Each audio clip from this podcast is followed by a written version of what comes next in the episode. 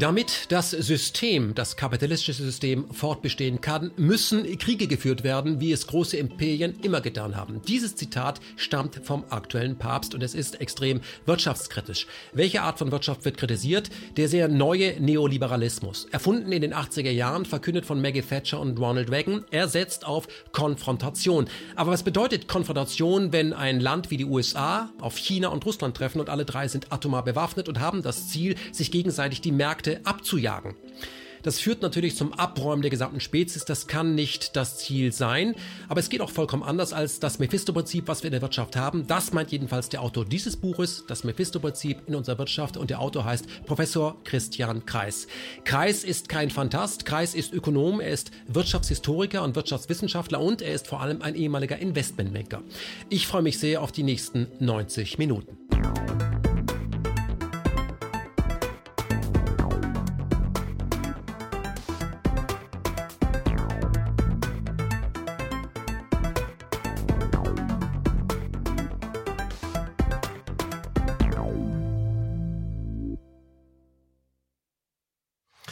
Professor Kreis, Sie sind äh, Wirtschaftswissenschaftler, Sie sind Wirtschaftshistoriker, Sie sind äh, ehemaliger Banker. Sieben Jahre waren Sie Investmentbanker, neun Jahre haben Sie als Banker gearbeitet. Sie ähm, haben Lehrauftrag an der Hochschule in Aalen.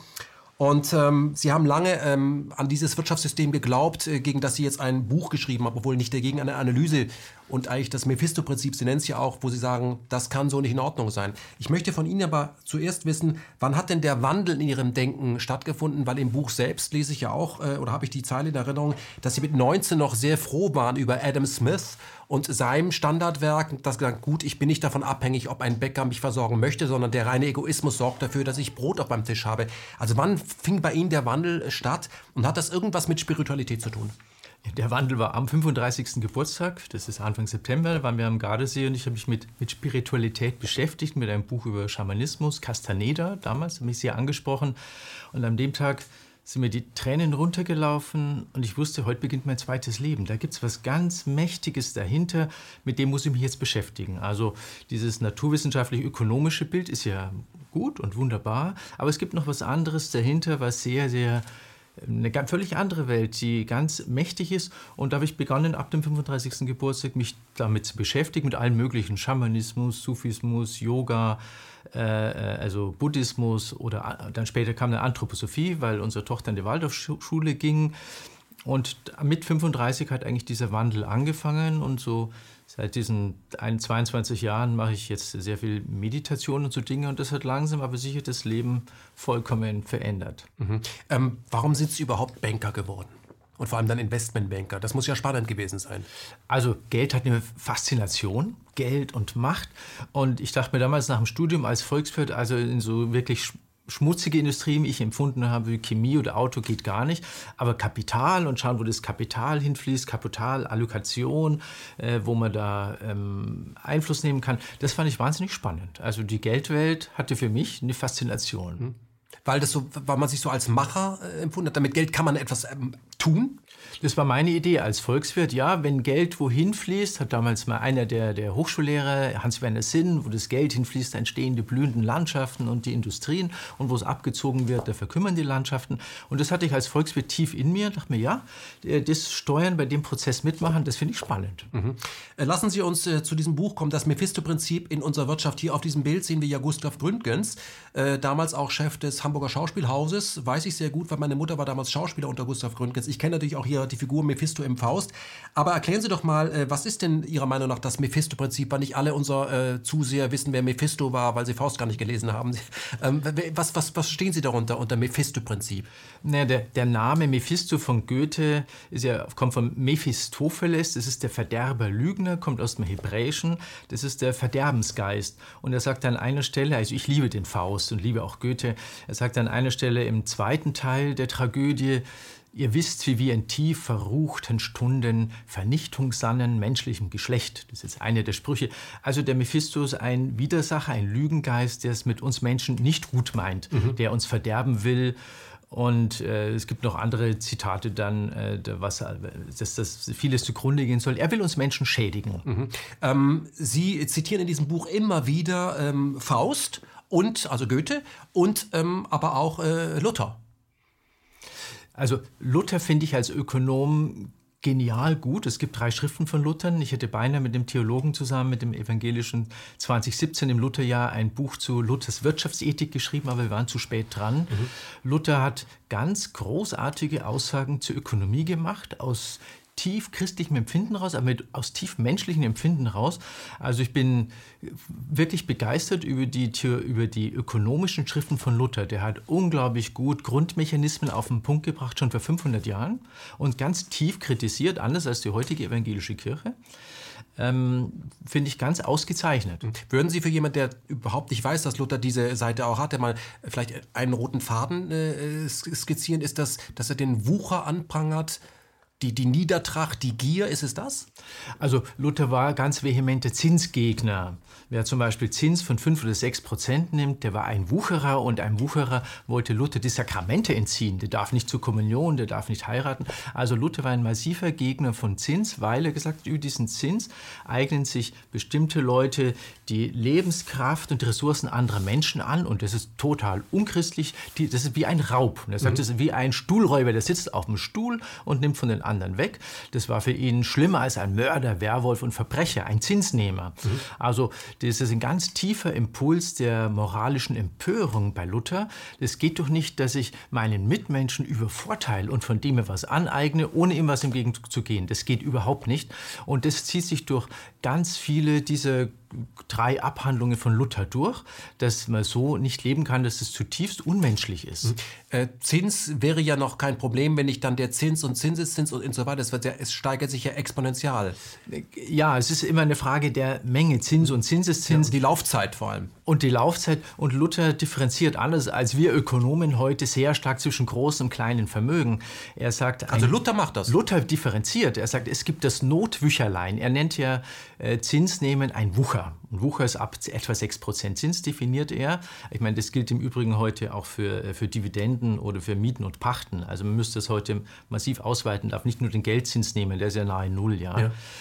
Aber Luther differenziert sehr stark zwischen dem großen Wucherer und dem kleinen Vermögen. Er spricht von dem Notwücherlein des Witwen oder Waisen, wenn die ein kleines Vermögen haben, aus dem sie einen kleinen Zinsbezug haben. Das sagt, das ist ein Segen für unsere Gemeinde, denn das hält Not und Elend ab. Mhm. Also das Notwücherlein ist gut, ist ein Segen, aber wenn das dann ein bestimmtes gesundes menschliches Maß überschreitet, dann wird es vom Segen zum Fluch und sogar zur Todsünde für Luther.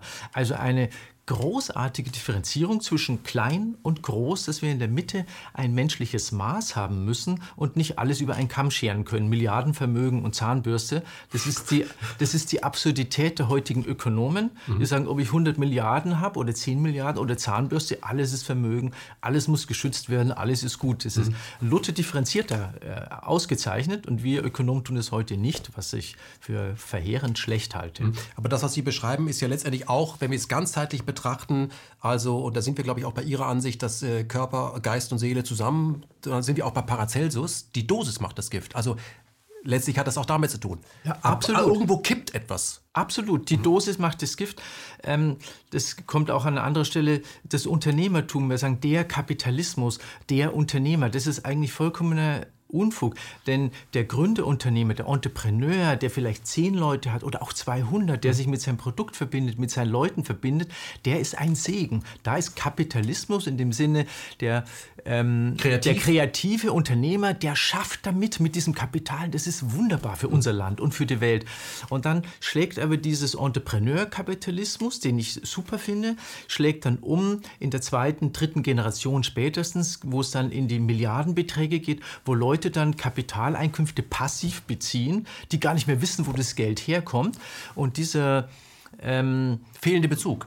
Dieser, ja, dieser fehlende Bezug, diese Abstraktheit, diese, äh, dieser Rentierkapitalismus, dieser Rentenkapitalismus, der ist ein Fluch für unser Land. Der ist, äh, das kann man, ja, den halte ich für ganz schlecht, während der wirkliche Unternehmerkapitalismus, das sind die allermeisten in unserem Land. Jeder, mhm. jeder Gewerbetreibende, alle Handwerker, die sind alle in ihrem Laden drin und es sind auch in der Regel fast alles anständige Menschen. Mhm. Also auch weitestgehend ab, äh, ab äh, das wie der Familienbetrieb. Es sind nicht mehr alles Familienbetriebe, aber wo der, wo der Firmenbesitzer, der Head-Off, ein ethisches menschliche Verbindung auch zu seinen Mitarbeitern hat und die nicht als Human Resources bezeichnet. Ganz genau. Ja. Das sind jetzt keine Ressourcen. Ja. Ressource ist ja wie Bergwerk, ich hole raus, was ich kann. Ja. Die Familienunternehmen, die Mittelstandsunternehmen, die inhabergeführten Unternehmen, die machen ordentliche Produkte, die behandeln ihre, ihre Mitarbeiter gescheit, die Zulieferer, sie sind auch in der Regel nicht so ruchlos mit Umwelt.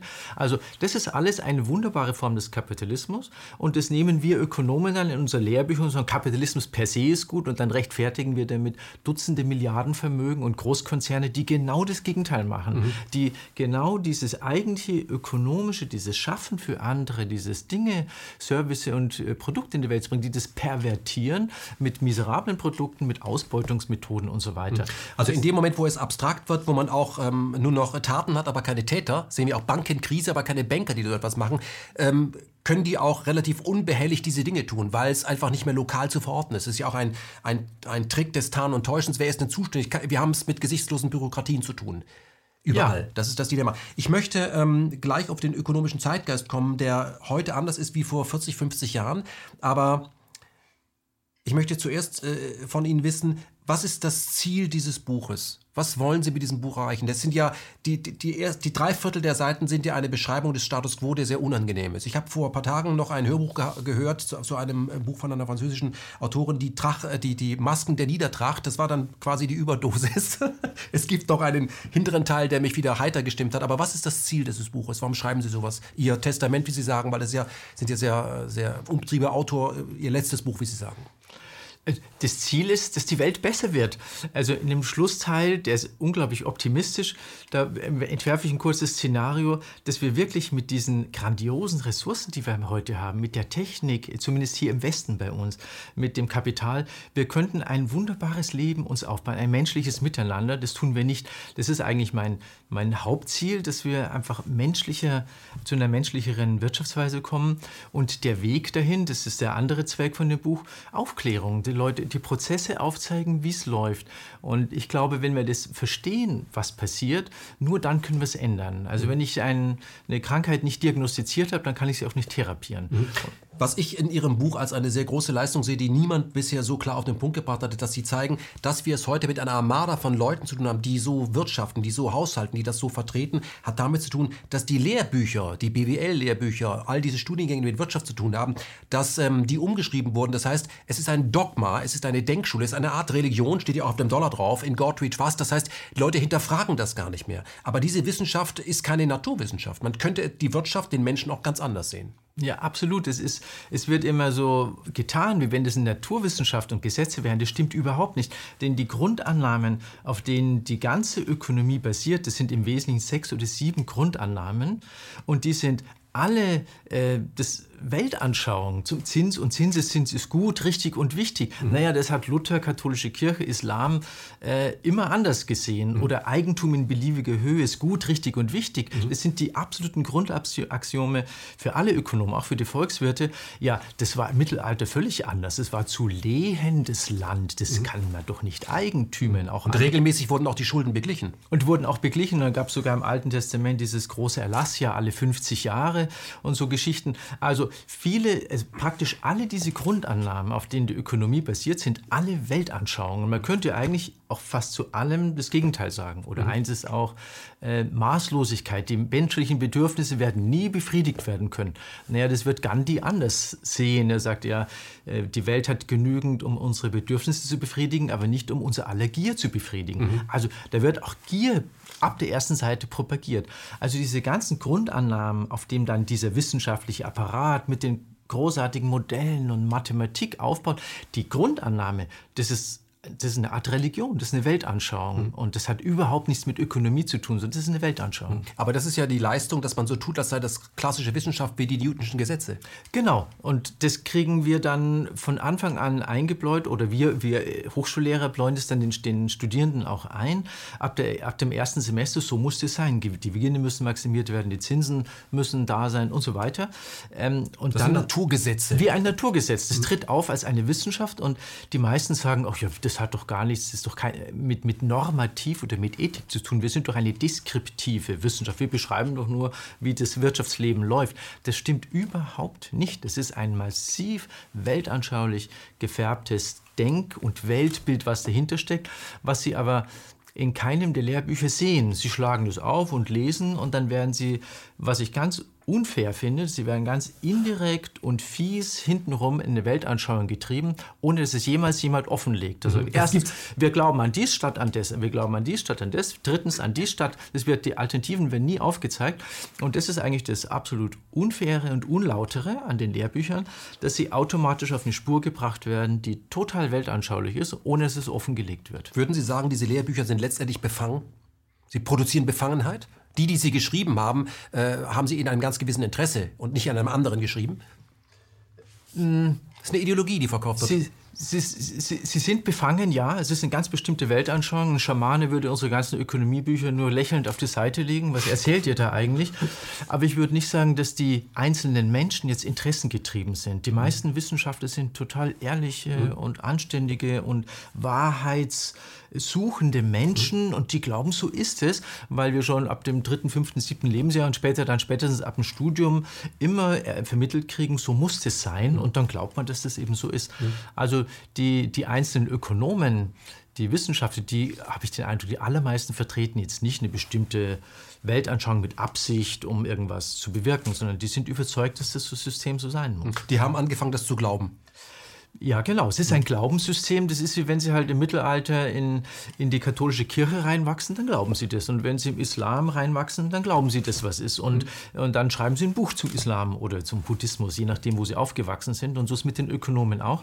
Die wachsen auf, die werden dann ab dem ersten Semester in diesen Axiomen äh, schleichend eingeführt. Und dann sagt man, so muss die Welt sein.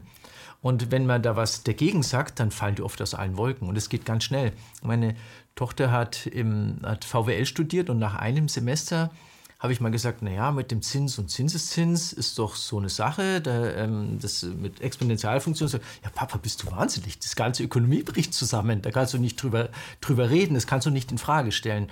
Also nur so als Beispiel, dass man ab dem ersten Semester absolut brainwashed wird in eine bestimmte Richtung. Und wenn man dann das Gegenteil... Macht man dort keine Karriere?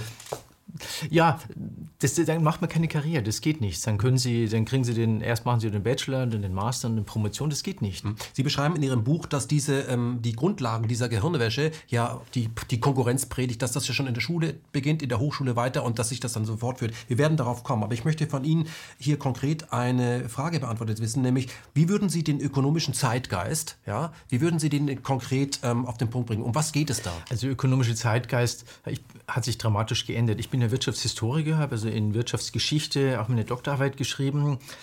Und die BWL hat in den 50er, 60er, 70er Jahren selbst in den USA noch andere Dinge gepredigt. Da hieß es noch, wir müssen ordentliche Produkte machen, wir müssen gute Dienstleistungen machen, wir müssen für den Kunden da sein.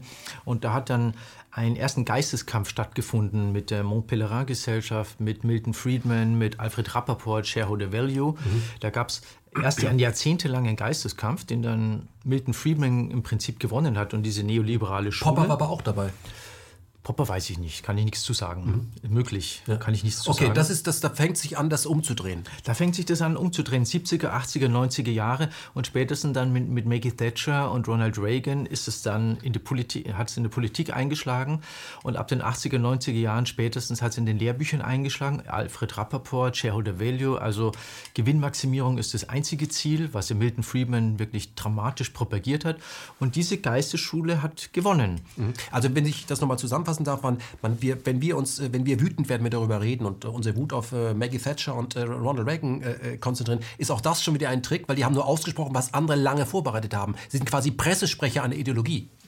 Ja, der ideologische Kampf hat lange vorher stattgefunden und zwar systematisch strukturell. Diese Montpellerin-Gesellschaft mhm. lief ja auch mal im ZDF in der Anstalt, ja. wie die mit glaube ich, bis zu 1000 Untergesellschaften systematisch diesen geistigen Kampf, diesen Ideologiekrieg eigentlich geführt hat und dann am Schluss gewonnen hat. Und dann dreht sich das plötzlich um, dann berichten die Mehrheit der Ökonomen, das, jetzt in dem Fall ging es vermehrt um Gewinnmaximierung, aber auch Liberalisierung mhm. und so Geschichten, Neoliberalismus. Und dann kippen die Ökonomen um und dann berichten das die Medien und dann machen das die Politiker auch. Also erstes für mich immer so ein Geisteskampf, was ist eigentlich die, das Richtige oder falsch oder was ist Wahrheit oder wie auch immer. Und wenn dieser Geisteskampf entschieden ist, dann geht es in die Gesellschaft rein. Mhm. Wo haben Sie denn ein Problem? Äh, wo wird denn für Sie Profit äh, zu einem Problem? Weil mit Gewinn haben Sie ja kein Problem. Können Sie das unterscheiden? Die Worte ja. sind es ja auch oft, die uns wie äh, Professor Mausfeld sagt, wer ein Wort Aberglauben hat der Mensch. Ja. Was, wo sagen Sie, ja, Profit, wenn, ich glaube, ich zitiere Sie, Sie haben irgendwann mal gelernt, es gibt nur drei Dinge, die wichtig sind, Profit, Profit, Profit. Ja. Und äh, das geht so nicht, aber Gewinne sind okay. Wo Gewinne sind okay. Also als Investmentbanker, wenn wir ein Unternehmen in Fingern hatten, gab es hinter drei Ziele, es war Profit, Profit und Profit, ja. Und alles andere war egal. Ähm, und ne, natürlich brauchen Unternehmen oder Gesellschaften oder ähm, ja auch Institutionen brauchen, also ökonomische, brauchen einen Gewinn, um zu investieren, um die Leute zu bezahlen und um solide finanziert zu sein. Aber es macht Und auch nicht auf Fremdkapital angewiesen ja, zu sein. Ja, sonst sind sie ja in den Händen von den Bankern oder Investmentbankern ja. oder wem auch immer. Also Gewinn als solcher ist überhaupt nichts Schlimmes. Das ist ähnlich wie mit Luther. Im kleinen und im richtigen Maße brauchen Unternehmen Gewinn. Aber das muss das Ergebnis sein guten Wirtschaftens. Ich mache gute Produkte, gute Services, behandle meine Leute gut und dann habe ich einen Gewinn. Mhm. Das und darf nicht das Ziel das sein. Darf nicht, und wenn ich das umdrehe, das darf nicht das Ziel sein. Wenn ich jetzt den Gewinn oder den Profit, um es negativ auszudrücken, wenn ich den zum Ziel mache, dann ordne ich dem alles andere unter. Und dann geht es um Gewinnmaximierung. Da geht es eben nicht mehr um gute Produkte und nicht mehr um zufriedene Mitarbeiter, sondern wird der Gewinn maximiert. Und das machen sich die wenigsten Leute klar, dass Gewinnmaximierung heißt Gewinnmaximierung. Nicht gute Produkte, nicht langlebige Produkte, nichts für die Umwelt. Mhm. Und da schlägt es um, das ist eigentlich auch wiederum so ein, äh, eine Perversion, eigentlich, dass Gewinn als solcher richtig ist und das propagieren dann auch alle Ökonomen. Wir brauchen doch Gewinn, aber dass man da über das, wenn man da über das Maß hinausgeht, dann wird es pervertiert und dann wird es nicht nur falsch, sondern zutiefst schädlich. Mhm. Sie beschreiben in Ihrem Buch sehr detailliert, ähm, welche Wege es gibt, um Gewinne, wenn es nur noch darum geht, um die zu maximieren. Können Sie vielleicht kurz äh, aufdröseln, bevor wir auf äh, die Methoden kommen, mit denen diese Dogmen vermittelt werden. Die sind ja, das ist das, was im Buch auch rauskommt, das ist ja so unsichtbar und deswegen so gefährlich, weil was soll ich, wie soll ich etwas hinterfragen, was ich gar nicht bemerke? Aber also eine Geschichte, wie man Gewinne maximieren kann, ist, sage ich mal, die Löhne drücken und das Produkt durch den, äh, durch den eingebauten Verschleiß. Das wären jetzt zwei Beispiele. Zwei Beispiele. Was gibt es noch? Ach, ähm, die Umweltstandards. Um, Umweltstandards, wo kriege ich meine Produkte her, wie drücke ich meine Lieferanten, also wie ist mein Sourcing, ja. dann Marketing, was äh, wir, wir Konsumenten werden ja über Marketing im Prinzip systematisch getäuscht und in die Irre geführt, wird einem was versprochen, was nicht gehalten wird.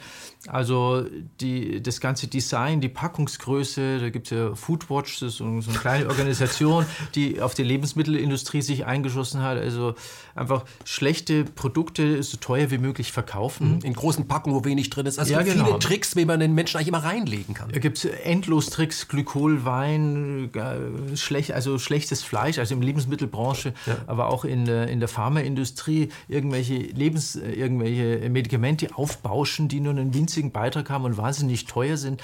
Also da ist eigentlich dieser, äh, dieser Missbrauch ist eigentlich an der Tagesordnung. Diesel, ja, Diesel ist ganz sauber und die Abgase ist überhaupt nichts. Also da wird in ungeheurem Maße dann gelogen, wenn es um Gewinne geht. Mhm. Und es geht ja hinter diesen Gewinnen darum, dass die anderen das ja auch machen. Also von daher ist es wirklich im, im Markt ein, ein Preiskampf. Da ist das Wort Kampf drin, was, was aber nur ein, einen Krieg, der ja irgendwo stattfindet. Wirtschaft ist ja letztendlich so, wie wir sie betreiben, Krieg, zu einem wirklichen Krieg führt. Also das hat ja schon Jaurès gesagt, der Kapitalismus trägt äh, den Krieg in sich wie die Wolke den Regen. Das heißt, man kann das nur verzögern, aber irgendwann kracht es. Stellvertreterkrieg aktuell, aber irgendwann kracht es, um diesen Markt zu erobern, um noch wachsen zu können, um noch mehr Profite machen zu können. Aber das muss doch den äh, Menschen, die dahinter stehen, klar sein. Sie sehen das doch auch, dass das was mit ihnen zu tun hat. Also wer, ist der, wer sind die Menschen, die dahinter stehen? Ja? Selbst als Geschäftsführer, selbst als Vorstand von einem großen börsennotierten Unternehmen, wenn sie bei dem Spiel nicht mitmachen, dann werden sie einfach rausgekickt, wenn sie nicht jedes Quartal die Gewinne hochfahren. Also wer sind die, die das System wirklich treiben, die das aufgesetzt haben? Das ist die spannende Frage. Also jetzt nicht, nicht nur die, die mittlere Ebene Management oder teilweise nicht mal die Spitzenebene von Management, sondern wer legt eigentlich die Regeln fest? Wer legt die politischen Regeln fest? Wer legt die, die Kapitalmarktregeln fest? Da sind wir bei den eigentlichen bei den eigentlichen Tätern mhm. und noch gar nicht so in der Wirtschaft selbst.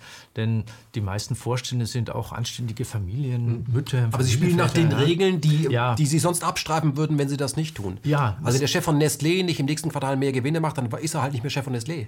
Richtig, also zwei, drei Quartale kann er sich leisten, aber auf Dauer geht es nicht, dann fliegt er einfach raus. Insofern sind auch die Konzernchefs gebunden, wenn sie am Kapitalmarkt sind. Ich habe viele Börsengeschäfte gemacht. Wenn sie am Kapitalmarkt sind, dann müssen sie nach den Kapitalmarktregeln arbeiten. Und deswegen ist die eigentlich spannende Frage, wer hat denn die Kapitalmarktregeln gemacht und wer, wer setzt denn die durch?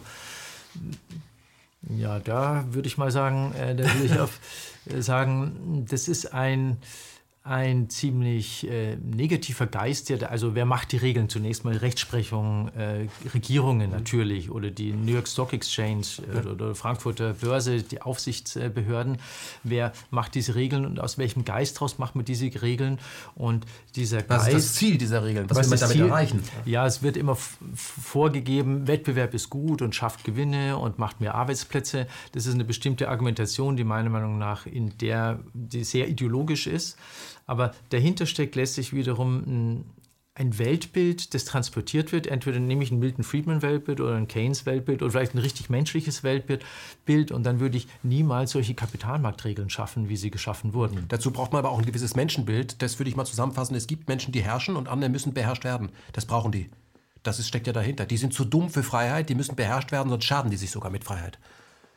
Also es gibt einen britischen Soziologen, den David Graeber, ja. von der London School of Economics in seinem Buch Bullshit, jo Bullshit Jobs, Jobs ja. sagte das. Er sagt, äh, die Hälfte aller unserer Tätigkeiten ist Bullshit, sind äh, vollkommen sinnlos und zwar nicht nur objektiv, sondern auch subjektiv. Wenn Sie die Leute fragen, sagt er spätestens nach dem zweiten Bier am Tresen, ja. sagt er, also ohne mich wäre die Welt äh, mindestens genauso gut, wenn nicht besser, ohne meine Tätigkeit. Mhm. Mm, und ist, da ist ein Weltbild dahinter, das ist wirklich zutiefst menschenverachtend das sagt, ähm, wir haben hier das Heft in der Hand, also zum, zum Beispiel sagt das Graeber, aber ich glaube auch, dass das stimmt. Äh, wir haben das Heft in der Hand und wenn wir den Leuten wirklich Zeit geben zum Nachdenken, dann ist das eine ziemliche Gefahr für das Establishment. Ich zitiere das mal, das habe ich im Buch ja auch gefunden. Die herrschende Klasse hat herausbekommen, dass eine glückliche und produktive Bevölkerung mit freier Zeit zu ihrer Verfügung eine tödliche Gefahr darstellt. Das ist wirklich harter Tobak. Wie gesagt, ich möchte das Buch empfehlen. Ähm, lassen Sie uns aber ähm, noch einmal auf das kommen, was äh, in den Lehrbüchern immer drinsteht, gar nicht hinterfragt wird, nämlich die unsichtbare Hand des Marktes. Der Markt regelt alles. Äh, wie kann es dann zu diesen Krisen kommen, wenn der Markt doch alles regelt?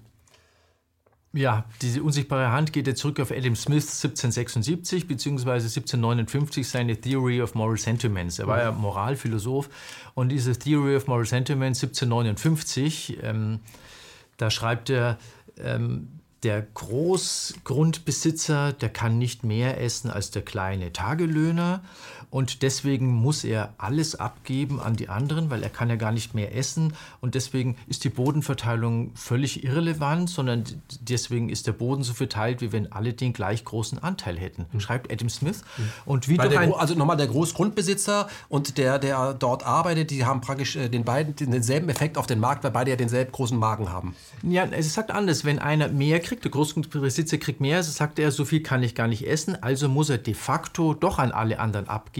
Also spielt die Bodenbesitz gar keine gar keine, die Bodenbesitzfrage gar keine Rolle. Und wie von unsichtbarer Hand werden so die Früchte der Erde an alle weitgehend gleichmäßig verteilt. Sagt dieser Mann 1759, wo ich das gelesen habe, dachte ich mir, wo lebt der eigentlich? Er war ja ein ewiger, äh, langlebiger Junggeselle mhm. und hat da ähm, in einer bizarren Welt gelebt, weil in der gleichen Zeit gab es Bauern legen riesiges Elend in England, in Schottland. Äh, oder es gab auch den, den Mark Twain, äh, nicht Mark Twain, äh, äh, ja doch Prinz und Bettelknabe, ja. Geschichten aus London. Ja. Und Menschen Adam, sind verhungert. Und Adam Smith sagt schon damals, durch die unsichtbare Hand ist es so, wie wenn alle gleich viel Boden hätten. Wie ich das gelesen habe, dachte ich mir, wie absurd kann man eigentlich sein? Und diese unsichtbare Hand überträgt er dann in seiner äh, Wealth of Nations, Wohlstand der Nation 1776, auch auf den Bäcker, auf den Metzger und den Brauer. Er sagt, wenn die egoistisch sind, dann sorgt die unsichtbare Hand des Marktes dafür, dass es für alle gut wird. Also ich, ich versuche das mal runterzubrechen. Egoismus mal Egoismus ist Altruismus. Ja, genau. Das, ist, was er und, und ähm, die Ökonomen, das steht heute in ganz vielen Lehrbüchern, dieser Satz von Adam Smith. Mhm. Also wir müssen ähm, die, die, Selbst, das Selbstinteresse fördern, die Selbstsucht oder Egoismus fördern. Und deswegen predigen alle Ökonomen, weil je selbstsüchtiger wir sind, desto mehr äh, Bäckerprodukte und Metzgerprodukte und Brauerprodukte kriegen wir im, im Geiste von Adam Smith. Und das ist eine vollkommene Absurdität, weil in der damaligen Zeit von Adam Smith gab es einen ganz starken ethischen Rahmen, einen ethischen Frame, den Pfarrer am Sonntag, die, die Zünfte, die Gilden und jeder, der die, gegen diesen Ethikkanon verstoßen hat, ist natürlich massiv sanktioniert worden. Und man, wir Ökonomen ziehen heute den Schluss raus, weil der Mensch egoistisch ist, funktioniert das System, statt dass wir den Schluss daraus ziehen, obwohl der Mensch egoistisch ist, funktioniert es, weil es eben einen starken Moralkodex gibt. Und wir Ökonomen haben meiner Meinung nach exakt den Fehlschluss gezogen, weil es egoistisch ist, funktioniert es. Und das halte ich für total fatal. Also ein rein logischer Fehlschluss, eine reine Theorie oder Ideologie. Man könnte auch den entgegengesetzten Schluss ziehen, aber die Ökonomen haben den Schluss gezogen, wir müssen egoistisch sein und wir predigen heute den BWL-Studierenden und VWL-Studierenden ab dem ersten Semester, seid egoistisch, seid gierig, Vielleicht ist ja äh, die Mischung daraus, äh, äh, kommt der Wahrheit am nächsten. Also ich denke, der Mensch ist insofern natürlich auch egoistisch. Man kann es auch aus der medizinischen Sicht betrachten, äh, dass er sagt, er hat einen Selbsterhaltungstrieb. Wenn man jemanden angreift, dann wird er sich verteidigen. Das könnte man als Egoismus äh, definieren. Aber eine Frau, die ein Kind bekommt, ist total altruistisch. Sie opfert sich ja für ihr Kind auf und in der Regel wäre sie auch sogar bereit, ihr Leben zu geben, um das Kind zu verteidigen. Also dann geht das Kind aber seinen eigenen Weg und muss einen gewissen Grundegoismus an den Tag legen, um sich durchzusetzen. Aber wenn es dann eine gewisse Größe erreicht hat, also auch sozial, muss es nicht die anderen platt machen. Also warum ist es immer so, dass wir uns in der Wissenschaft immer entscheiden müssen? Warum sehen wir auch eine Krankheit immer erst am Ende des Stadiums? Warum ist immer nur äh, hell oder dunkel? Ist es nicht ein, ein, ein Übergang? Ab irgendwo wird es halt unange wird's ungesund. Warum, also, warum muss man sich entscheiden in der Ökonomie? Das finde ich eben so eine absolute Einseitigkeit. Ja, wir haben beides in uns, wie Sie richtig sagen. Wir haben den Altruismus und den Egoismus äh, in uns, teilweise bis zur Aufopferung, bis zum, dass wir unser Leben sogar hingeben. Und im Schulsystem wird ständig immer Konkurrenz und Wettbewerb und Egoismus gepredigt. Und dann sagt man mit 18, 20, 22, ja, der Mensch ist egoistisch. Erst erziehen wir ihn egoistisch und dann sagen wir, der Mensch ist so. Wir könnten ihn aber auch ganz anders erziehen. Das beginnt ja heute schon mit Kinderspielen. Hm, als unsere großen Kinder noch klein waren, gab es so Spiele, wo man miteinander spielt, so Herderspiele, wo die Zwerglein zusammenhalten und sich gegen den Riesen wehren und wo man zusammen macht. Ähm, die Spiele gibt es heute praktisch gar nicht mehr. Die allermeisten Spiele sind gegeneinander. Also, äh, Wir haben heute Fortnite. Ja, genau. Mhm. Das ist die Sehr modernste Form, das ist ja. Krieg alle gegen alle pur. Mhm. Aber als ich noch äh, jünger war, war eben Risiko oder, oder so Brettspiele oder Monopoly, ja. wo es immer gegeneinander geht. Also selbst die Kinder kriegen schon über, über ihre Spiele zum guten Teil vermittelt, ihr müsst gegeneinander sein. Und diese Miteinanderspiele, die gibt es teilweise überhaupt nicht mehr. Und dann macht man das eben in der Erziehung. Unser Schulsystem ist da ganz besonders schlimm, vor allem in Bayern. Die erzieht uns zu totalen Egoisten und rücksichtslosen Menschen. Und dann sagt man, so ist der Mensch. Also das ist ja also wir drehen ihn so lange und jeder, der nicht da mitspielt, wird bestraft, bis er dann so ist und sagt, guck mal, wie er ist. Genau. Wir richten ihn ab quasi. Und dann sagt man, so ist der Mensch. Oder wir fördern eben nur die, die, äh, die Seiten, die man in der, in der Überdosis als negativ betrachten kann. Weil ein gesunder Egoismus Gesunder Egoismus ist richtig und gut. Selbstverständlich muss man sich selbst erhalten. Selbstverständlich. Auch eine gewisse Eitelkeit. Es gibt ja diesen Spruch, eine schöne Rose ziert den Garten. Also sich selbst auch äh, äh, schön zu machen, ist ja, ist ja auch ein Beitrag für die anderen. Aber wenn dann die Eitelkeit überhand nimmt und man mhm. wird ein vollkommen eitler Mensch, dann ist es natürlich falsch. So ist auch der Selbsterhaltungstrieb. Selbstverständlich muss man sich selbst erhalten. Man hat ja allein schon Hunger. Aber dann zu sagen, aus diesem Selbsterhaltungstrieb, aus dem Hunger raus oder aus dem Überlebenstrieb raus, der Mensch ist ein Egoist, naja, er hat dieses Egoistische, das ist auch berechtigt. Aber dieses zu fördern und zu kultivieren in dieser krassen Einseitigkeit, wie wir das heute vor allem in der Ökonomie tun, deshalb halte ich für einen ganz gravierenden Fehler, weil hm. die andere Seite, die fällt vollkommen unter den Tisch. Sie schreiben, und das finde ich wirklich äh, interessant, wenn das ein, ein Ökonom schreibt, wir müssen die wirtschaftsökonomischen Bücher umschreiben. Das ist das Erste, was wir tun müssen. Dann bekommen wir auch eine andere Gesellschaft. Also die, diese Bücher, die wir gar nicht auf der Uhr haben, wir reden über das Militär, wir reden über die Medien, aber die sind die, die, die Grundlage unserer Art, wie wir leben, wie wir denken, wie wir handeln, hat was mit Ökonomie zu tun. Wir müssen zu den Ökonomiebüchern und wenn wir die umschreiben, und den Egoismus nicht in den Fokus stellt als ein erstrebenswertes Ziel, dann wird sich was verändert. Also ich glaube, das habe ich ja vorhin auch schon gesagt, dass zuerst im Geist ist, wie wir heute denken. So wie wir heute denken, wird in einer Generation die Welt ausschauen oder in zwei Generationen. Ja, eine, eine Brücke gibt es erst den Ingenieur, der sie entwirft oder ein Haus gibt es erst den Architekten, der den Plan entwirft. So wie wir heute denken, wie wir glauben, dass wir sind, wie wir unsere Regeln machen, so machen wir unsere Regeln und in 20, 30, 40 Jahren äh, baden wir das dann aus. Deswegen glaube ich, dass ganz stark, das in, ähm, dass man sich bewusst machen muss, wo stehen wir weltanschaulich, was denken wir, dass wir auf das ganz stark achtet, auf diese Axiome, die zum Beispiel in der Ökonomie da unterrichtet werden. Mhm. Das erinnert mich an die Anfänge des Bauhauses wo ja auch Mies van der Rohe und seine Freunde gesagt haben, wir müssen lernen, ganz anders zu gucken, ganz anders wahrzunehmen. Deswegen haben die sich ja auch mit Natur beschäftigt, Laub angeguckt, wo der angehende Architekt gesagt hat, was soll, erst einmal die Augen frei machen, neue sehen lernen. Das ist eine ganz andere Art ranzugehen. Ich möchte auf die Doc-Men-Vermittlungsmethoden kommen. Die Schule haben Sie gerade angesprochen. Was lernen Sie, was lernen, lernt man in Ihrer Meinung nach in den Schulen? In den Schulen, also wir haben ja 16 Bundesländer und die sind alle ein bisschen unterschiedlich. Ich kann jetzt von Bayern sprechen, wo ich selber an der Staatsschule war und wo jetzt äh, meine, meine vier Kinder waren, teilweise Staatsschule, teilweise Waldorfschule. Ist das ein ähm, Unterschied? Also es ist ein Unterschied wie Tag und Nacht. Ich kannte Waldorf überhaupt nicht. Unsere Tochter wollte dann da unbedingt hingehen nach dem Waldorf Kindergarten und dann haben wir das so äh, erstmal beobachtet und der Sohn war aber ab der dritten Klasse in der Startschule und wir, meine Frau und ich kannten, kannten Waldorf nicht, haben das so beobachtet und haben da eigentlich den Kopf geschüttelt über das Startschulsystem. Sagen, ja, wie kann man Schule eigentlich falsch machen? Also insofern haben wir das Startschulsystem durchlaufen mit unseren älteren Kindern und das äh, Waldorfschulsystem sind Unterschied wie Tag und Nacht. Ähm, das Startschulsystem dressiert kleine Äffchen und ist unglaublich unmenschlich. Es wird alles immer an der Leistung gemessen, also nur am Ergebnis, nicht an, an dem, wie Bemühen. sich ein Kind bemüht. Ja. Das zählt überhaupt nicht. Ich kann zwei Stunden lang unglaublich gut Mathe gelernt haben und kann jetzt viel besser rechnen als vorher, kriege trotzdem eine 5 oder 6. Weil der andere das viel besser weil kann. Der andere das, weil der andere schneller ist. Das ist total unmenschlich und das gilt für alles. Und äh, man könnte ein völlig anderes Schulsystem machen. In den Waldorfschulen ist es anders. Da wird dieses Bemühen hm. honoriert. Der eine malt ein schönes Bild, der andere ein hässliches. Aber das der mit dem hässlichen Bild, das ist jetzt schon viel besser als vorher. Mhm. Und das macht unser Staatsschulsystem mindestens in Bayern, worüber wir reden kann, überhaupt nicht. Es geht nie um das Kind. Es geht immer um den Output. Mhm. Und wird es dann mal später ein Anwalt oder, oder ein Beamter oder ein Wirtschaftsmensch, es geht überhaupt nicht um das Kind. Mhm. Was, ist, was bringt das Kind für Anlagen, Talente, für Vermögen mit, für inneres ja, Vermögen? Was sind die Talente? Das zählt alles nicht. Mhm. Das geht nur um Note in Mathe, Deutsch und Heimat- und Sachkunde für ein Abitur, für einen Übertritt in die, in, ins Gymnasium und die ganzen wichtigen Dinge wie Musik, Kameradschaft, Sport oder Religion oder das, das zählt alles nicht. Das sagen ja nicht nur Sie, das sagt ja auch äh, Manfred Spitzer, ja. den Sie ja auch gut kennen. Ähm, ich möchte äh, da auch nochmal neben der Waldorfschule auch die Montessori-Schulen äh, loben, die ja auch einen anderen Weg gehen. Also es gibt schon diese anderen Methoden, aber da muss man sich ja auch die Frage stellen, seit wann gibt es denn eigentlich Schulen? Wie sind die eingeführt worden? Was war der Sinn dahinter? Und äh, ein Dilemma ist natürlich auch der sogenannte unsichtbare Lehrplan. Man lernt ja in der Schule vor allem, hör zu, das, was du hier empfindest, deine Emotionen spielen überhaupt keine Rolle.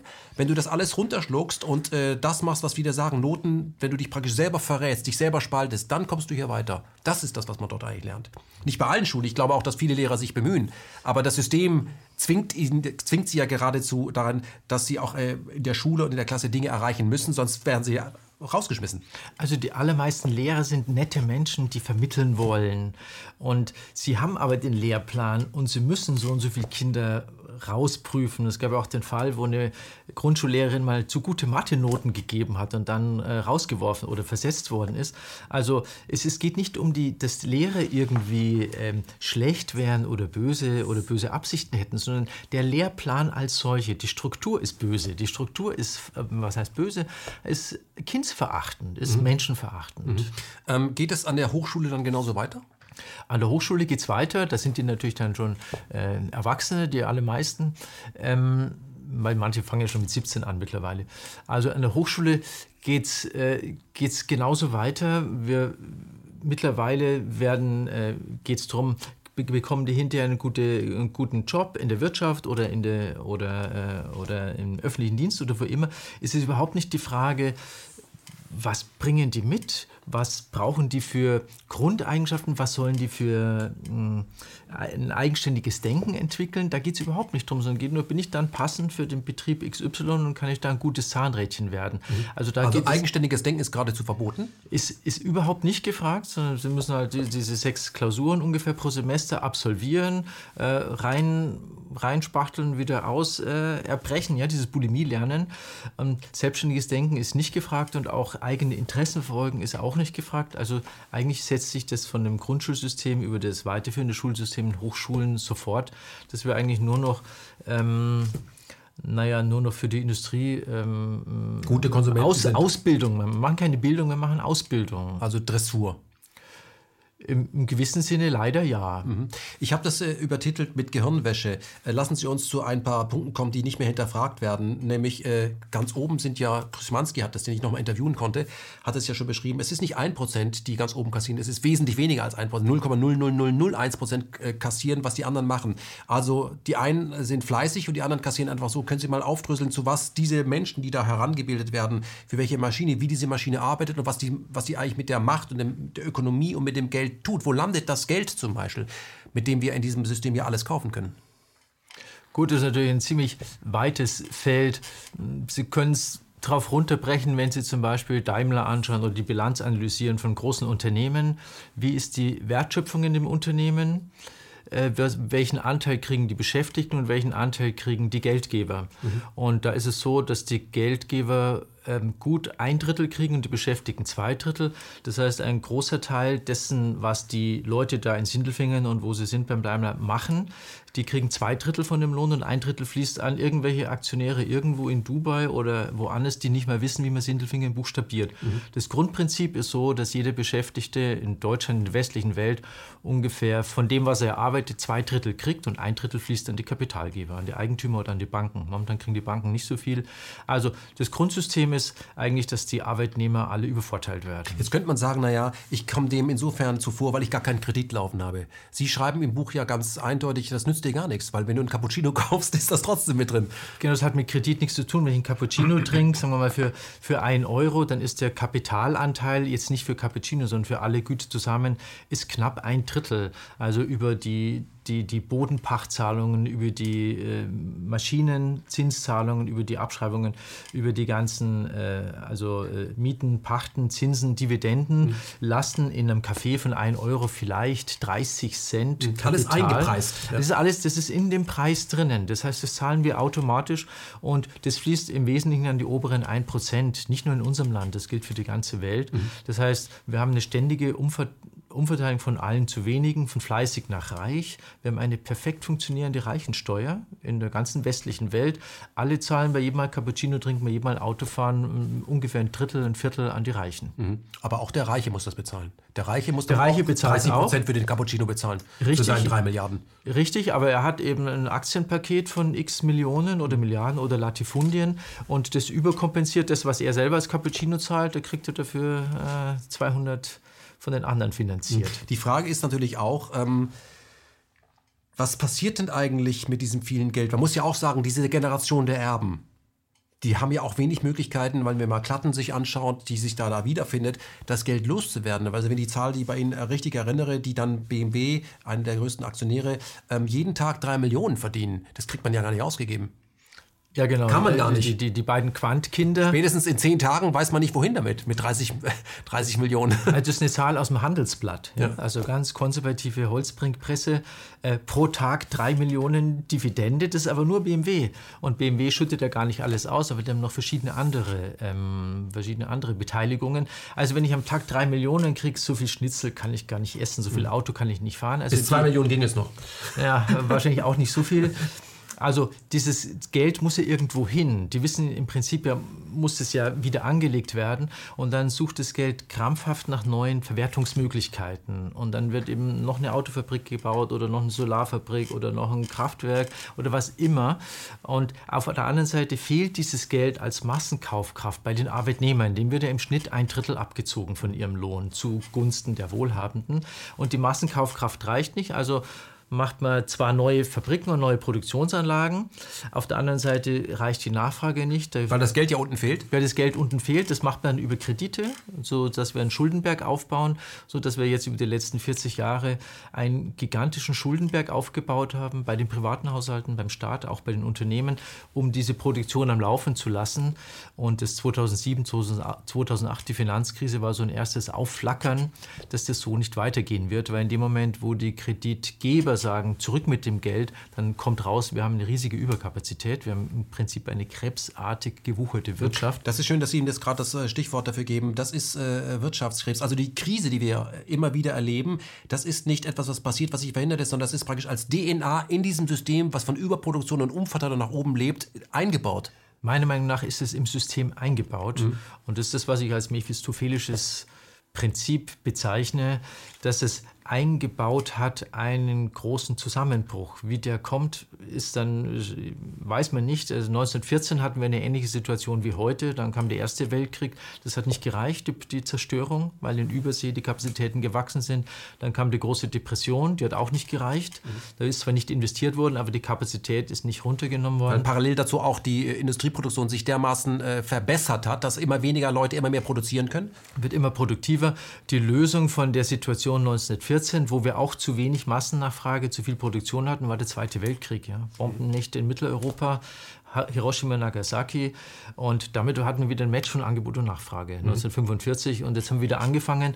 Und jetzt haben wir 70 Jahre wieder so einen Riesenkeil aufgebaut, dadurch, dass das Geld zum, zu für ein Drittel, ein Viertel nach oben fließt und nicht bei den Leuten ankommt, haben wir jetzt wieder so eine ähnliche Situation wie 1914 oder 1933. Mhm. Aber Herr Kreis, ist den Leuten klar, dass was Sie hier beschreiben, dass Kriege dazu notwendig sind, egal wie wir sie dann politisch rechtfertigen, verkaufen, weil da ein Diktator kommt, der aber hilft beim Abräumen, dass dieses System abräumen muss, um um wieder neu anfangen zu können. Wenn alle alles haben oder ganz oben das Geld nicht mehr weiß, wohin, weil hier, oder unten, da fehlt es ja, das Perverse haben ja gar nicht alle alles, sondern unten kann man nicht kaufen, weil das Geld nach oben ist und jetzt haben die oben ein Problem, wohin damit, dann wird abgeräumt. Also wir, wir werden, wir kommen auf den nächsten Krieg. Wir sehen ja jetzt, dass schon die Stellvertreterkriege in Middle East, die äh, Ermordung von Soleimani, um den Iran anzugreifen, um letztendlich China kaputt zu machen. Also das ist ja, das ist Ökonomie. Also das, das ist meine Sorge. Wir haben eine riesige Überkapazität. Die Massennachfrage reicht nicht aus. In der Geschichte ist es oft über Krieg gelöst worden. Der Papst sagt, Kapitalismus braucht Krieg, hat er nur 2014 in mhm. Lavangardia gesagt. Äh, das System braucht immer wieder eintretende Zerstörungen, weil eben Angebot und Nachfrage zu sehr auseinanderlaufen, wenn das System so ist wie heute. Man kann es natürlich problemlos ändern, ja. Und dieses Umverteilungssystem, dieses zutiefst ungerechte, wenn wir das einfach ändern würden und diese Renten von den Großeigentümern reduzieren oder aufheben würde, dann käme es nicht zum Krieg. Aber oder zu, muss, es muss nicht Krieg sein, es kann auch Bürgerkrieg oder Depression sein. Mhm. Also was wir daraus machen, liegt ja dann als Menschen an uns, an den einzelnen Regierungen oder Ländern oder den Menschen. Da sind wir bei einem wichtigen Punkt. Äh, das, was Sie hier beschreiben, was ja erstmal negativ klingt, das passt aber alles zu BIP, zum BIP. Also ein Krieg ist auch gut für den BIP. Wie der Umsatz ist das. Für die Waffenindustrie ist es ein BIP. Ein Autounfall ist gut für den BIP. Ein krebskrankes Kind, was so, äh, oder ein, ein Mensch, der in die Abhängigkeit getrieben wurde durch ein Medikament, das ist gut für den BIP. Der ist chronisch abhängig, das ist eine Einnahmequelle.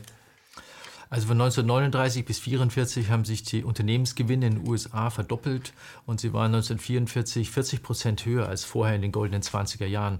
Also in den Kriegen gibt es immer, immer Kriegsgewinner. Das heißt, die ein Interesse daran haben, dass der Krieg stattfindet. Und manche haben selbstverständlich Interesse daran. Mhm. Dupont hat, glaube ich, sich nach dem Krieg rechtfertigen müssen als großer äh, äh, Munitionsproduzent, soviel ich weiß, warum sich die Gewinne versechzigfacht haben während des Krieges.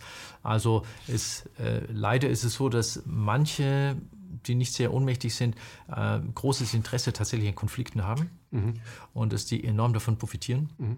Und äh, die, die, was man so allgemein äh, liest, keiner will Krieg haben, das stimmt äh, für die aller, allermeisten Menschen, aber eben nicht für alle. Hm. Da geht es äh, auch um den Einfluss des äh, Großkapitals auf die Medien. Sie schreiben in Ihrem Buch, dass es in Deutschland so ist, von, zehn, von den zehn größten Medien sind acht privat. Also die Bertelsmann-Gruppe zum Beispiel ganz vorne dabei, die etwa dieselbe Schlagkraft, nenne ich das mal, hat wie ARD und ZDF, also wie die restlichen Gebührenzahler und dann alle anderen, die ja auch, ich habe jetzt gerade mit der Bildzeitung gesehen, in die USA eine Krake verkauft wurden, wo hinter auch Rüstungsfirmen stehen. Also wir sehen, dass ja auch in den Vereinigten Staaten sechs große äh, Medienkonzerne sind dabei, inzwischen die oben den Markt abdecken zu 90 Prozent und von diesen sechs sind vier Rüstungskonzerne, die natürlich für den Krieg schreiben, weil das ein, ein Nebengeschäft ist. Ähm, ist den Menschen das klar, dass das, was sie die Zeit, was sie die Zeitung aufschlagen, dass das die, die Meinung von reichen Menschen ist, die dort Menschen auch gegeneinander aufbringen, weil sie in diesem System den Krieg brauchen? Also den meisten Menschen in, in unserem Land ist nicht klar, dass sechs, sieben Familien einen Großteil unserer Medienlandschaft beherrschen. Also wenn wir den öffentlich-rechtlichen absehen, eben Bertelsmann, Springer, Bauer, Burda, Holzbrink, Dupont, äh, Dumont. Mhm. Ähm, das sind äh, einige wenige Familien und die wenigsten Menschen wissen, wem eigentlich die Medien in unserem Land gehören. Und die Eigentümer bestimmen natürlich den Chefredakteur und der Chefredakteur bestimmt den Redakteur. Und wenn der Chefredakteur dann schreibt, äh, die, sind, die sind so reich, denn die Eigentümer der Medien sind alle sehr reich, Multimillionäre oder Milliardäre. Und wenn man dann sagt, naja, die sind so reich, weil ständig von allen ein wenige das Geld fließt, dann sagen, nein, in meiner Zeitung wird das nicht stehen. Und deswegen lesen wir es auch nicht in den Medien, sodass die in der Richtung von den Eigentümerinteressen ganz massiv äh, Meinung gemacht wird. Ich würde jetzt nicht sagen, dass das in, in Kriegshetze geht, das will ich, sondern ich beschränke mich aufs Ökonomische, dass da bestimmte Themen einfach nicht angesprochen werden. Oder Sichtweisen werden diktiert. Sichtweisen mit Sicherheit. Also alles, was jetzt eigentümerfeindlich ist, werden Sie natürlich niemals, äh, wird der Eigentümer nicht schreiben lassen. Und wenn mhm. Sie die Medien aufschlagen, ist es so. Es ist alles Kapitalismus und kapitalfreundlich. Mhm. Lassen Sie uns über verrechtliche Privilegien sprechen. Das, ich auch, das fängt ja schon bei den Wörtern an. Ähm, Steuerhinterziehung heißt heute ja Steuervermeidung. Äh, leistungslose Einkommen. Ich habe bei Ihnen eine Zahl gefunden, da habe ich das Buch kurz weggelegt. Wir haben ähm, 540 Milliarden ähm, Euro, die äh, regelmäßig von unten nach oben fließen, ohne dass diejenigen dafür arbeiten müssen. Das ist ja mehr, als was der Bundeshaushalt zur Verfügung hat. Was sind das für leistungslose Einkommen? Wie, wie kommen die zusammen? Ja, das ist ganz einfach. Das sind Mieten und Pachten. Also fast knapp 60 Prozent der Bundesbürger leben zur Miete. Ähm, auch viele, viel Gewerbegrund ist vermietet oder verpachtet. Dann sind es Dividenden. Dividenden sind riesig hoch. Und dann gibt es auch noch die Zinsen. Zinsen sind momentan nur noch 160 Milliarden. Aber trotzdem sie niedrig sind, zahlen doch äh, einige immer noch Zinsen. Und wenn Sie das zusammen zählen. Das ist nach der Methodik unserer fünf Weisen ermittelt, die Sachverständigenrat der deutschen Wirtschaft, sogenannte Nicht-Arbeitseinkommen in Form von Mieten, Pachten, Dividenden, Gewinnen und Zinsen dann läppert sich das zusammen auf diese 540 Milliarden. Zum Beispiel in dem Cappuccino von, äh, von für 1 Euro sind dann ungefähr 30 Cent drin. Und Bundeshaushalt, wie Sie richtig sagen, ist gut 300 Milliarden. Und wir reden aber hier von 540 Milliarden. Also ist ein wirklich ein riesiger Geldberg. Mhm. Und der führt ja, also diese ökonomische Macht führt ja auch zu einer äh, Machtkonzentration und auch zu einer politischen Macht.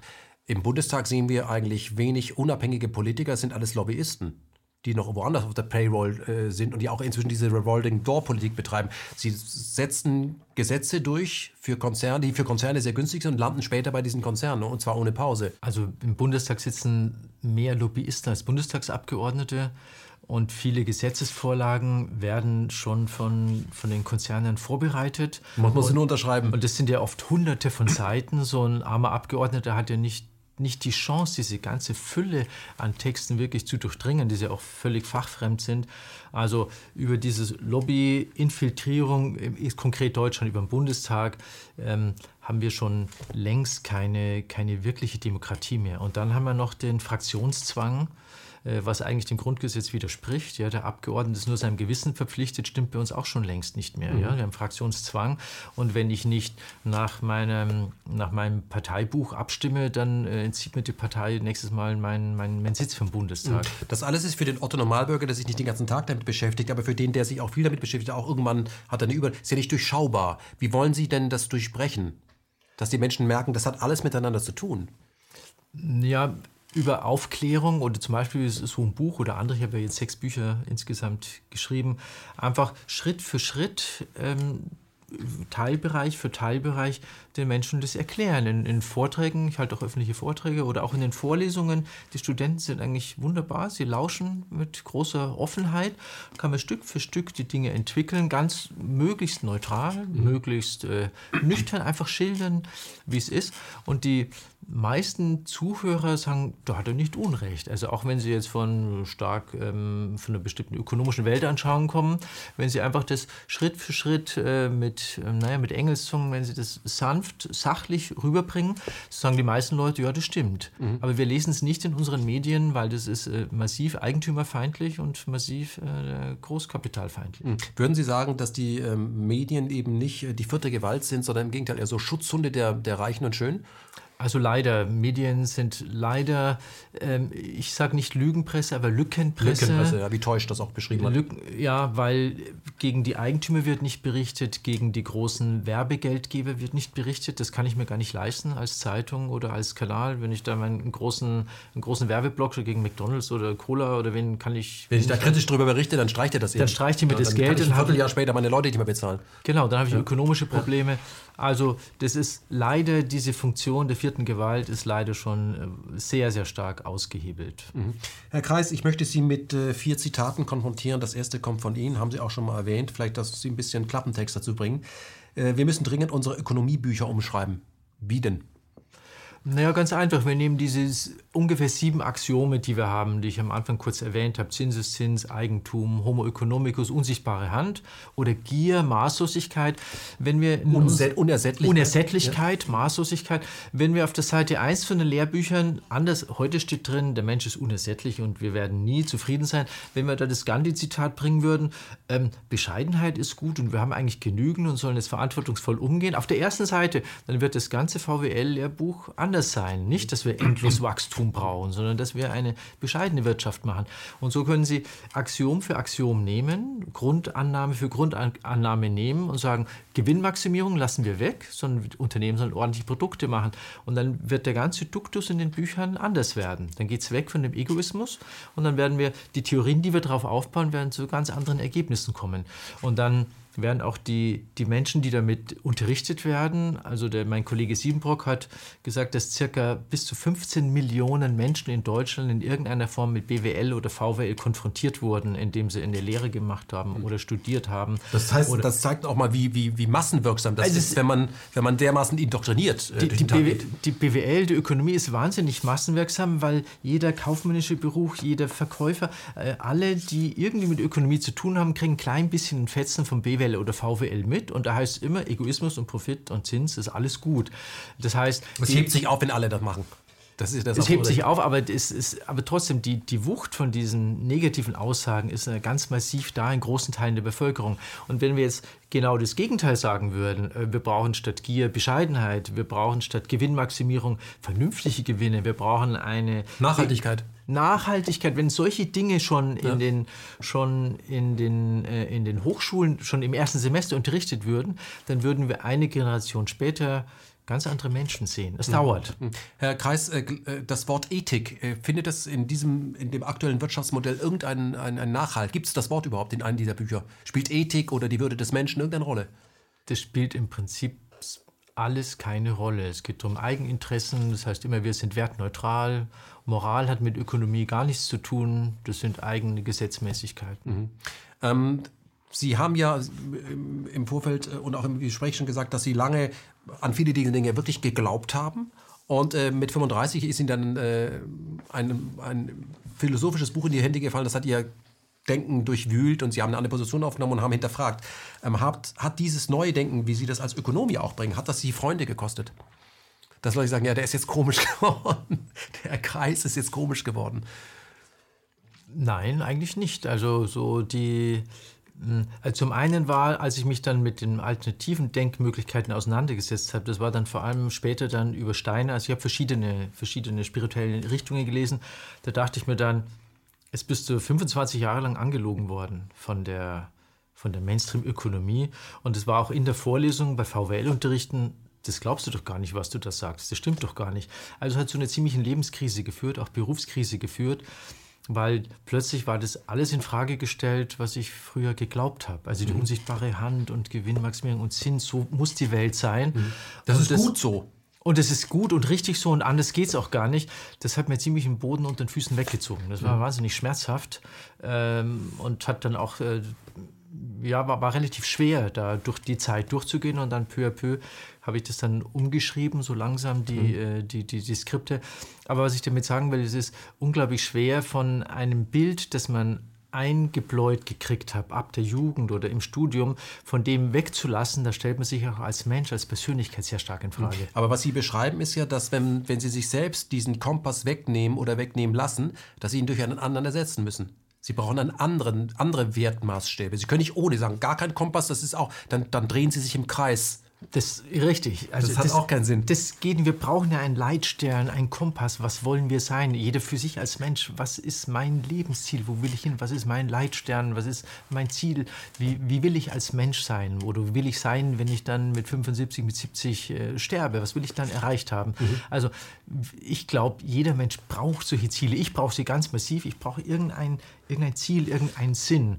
Und wenn dieses Ziel sich so dramatisch wandelt, dann kann es eben sehr schmerzhaft sein. Und deswegen gibt es auch ganz große Widerstände gegen alternative Ansätze, auch gegen spirituelle Ansätze. Das ist gleich Esoteriker, gleich schlecht. Einmal, zum einen das, aber auch die Menschen, die das zum ersten Mal hören, sagen, oh, das, das stellt ja mein, äh, mein Lebensmodell in Frage, was es auch tut. Und es, es kann eben sehr schmerzhaft sein, bis hin, dass dadurch, dass sie sagen, ja, ich habe jetzt mein Vierteljahrhundert von meinem Leben vergeudet mhm. und dann sind sie vielleicht sogar suizidgefährdet. Also ich will nur sagen, dieses so ein Umdenken ist nicht ganz einfach. Das kann sehr, sehr Aber Sie beschreiben, sein. Sie beschreiben ja auch mit der Figur des Mephisto hier durch äh, diesen Darsteller ja auch, dass, das eine, dass man das als Herausforderung begreifen kann. Ja, also es ist ja, das ist wie Wetten das wird gegen einen gewettet, aber man möchte eigentlich, dass man gewinnt. Man freut sich eher, wenn er gewinnt, als wenn er verliert. Ja, im Prolog im Himmel beim Faust ja, ja. findet es ja statt. Genau. Äh, Im Prinzip schließt ja der, der, ja, der, der liebe Gott mit dem Mephisto eine Wette ab, du kannst sie nicht auf die schiefe Bahn ziehen. Also das... Ähm, äh, das stimmt, ja. Mhm. Sie haben mehrfach im Bundestag äh, gesprochen, auch das, was Sie hier sprechen, das ist auch vorgebracht. Ähm, gab es Leute, die nachdenklich geworden sind? Oder Gott sei Dank ist der weg? Oder ja, sie ist genauso? Wie, wie war es? Es war sehr unterschiedlich. Es waren drei, drei Sachen. Äh, einmal für die Grünen zu geplanten Verschleiß. Da haben alle gesagt, ja, die haben recht, das stimmt. Das war äh, äh, Herr Schritte und ich, Stefan Schritte und ich. Das andere Mal war es bei der SPD zu geplanten Verschleiß. Die haben gesagt, wow, das ist super spannend. Es kam, also, wenn man sachlich argumentierte Dinge darstellt, ganz ruhig, sagen die Leute eigentlich immer, das stimmt. Da hat er nicht das heißt, da nützt es Ihnen, dass Sie einfach ein, äh, als, als ein Wissenschaftler wahrgenommen wird, der genau. mal nach Zahlen macht, der nicht genau. Ideologie verkauft, sondern einfach, hey, so sieht's aus. Ich so ist untersucht. Es. Und auch wenn man, in, auch wie man, wie man die Sachen transportiert, dass man möglichst ruhig und sachlich sagt, so und so und so, sagen die meisten Leute, das stimmt, da hat er nicht Unrecht. Und beim letzten Mal, da ging es um Ethik in, in der Gesellschaft, da waren sieben Wissenschaftler bundesweit eingeladen, da war ich von den Linken eingeladen, also von, äh, von, von drei verschiedenen Parteien.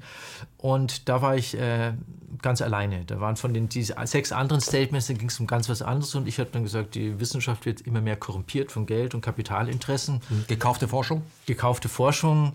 Ähm, das ist zur Kenntnis genommen worden und dann war, waren ganz andere Themen. Ist nicht mehr da. Also da, da habe ich keine offenen Türen eingerannt. Mhm. Sie beschreiben in Ihrem Buch auch, wenn man sich äh, mal anschaut, was wir in 100, vor 150 Jahren an Persönlichkeiten in Deutschland vorgebracht haben, was wir jetzt haben, dass sie doch sehr stark auch auf intellektuellem Pump leben.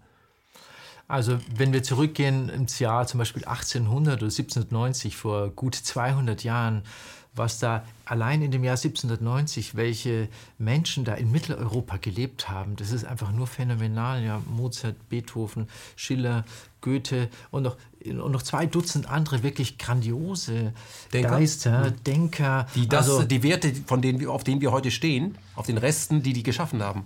Das war eine, eine Hochblüte, die wir hier in Mitteleuropa hatten, die ist fast einzigartig, also grandios.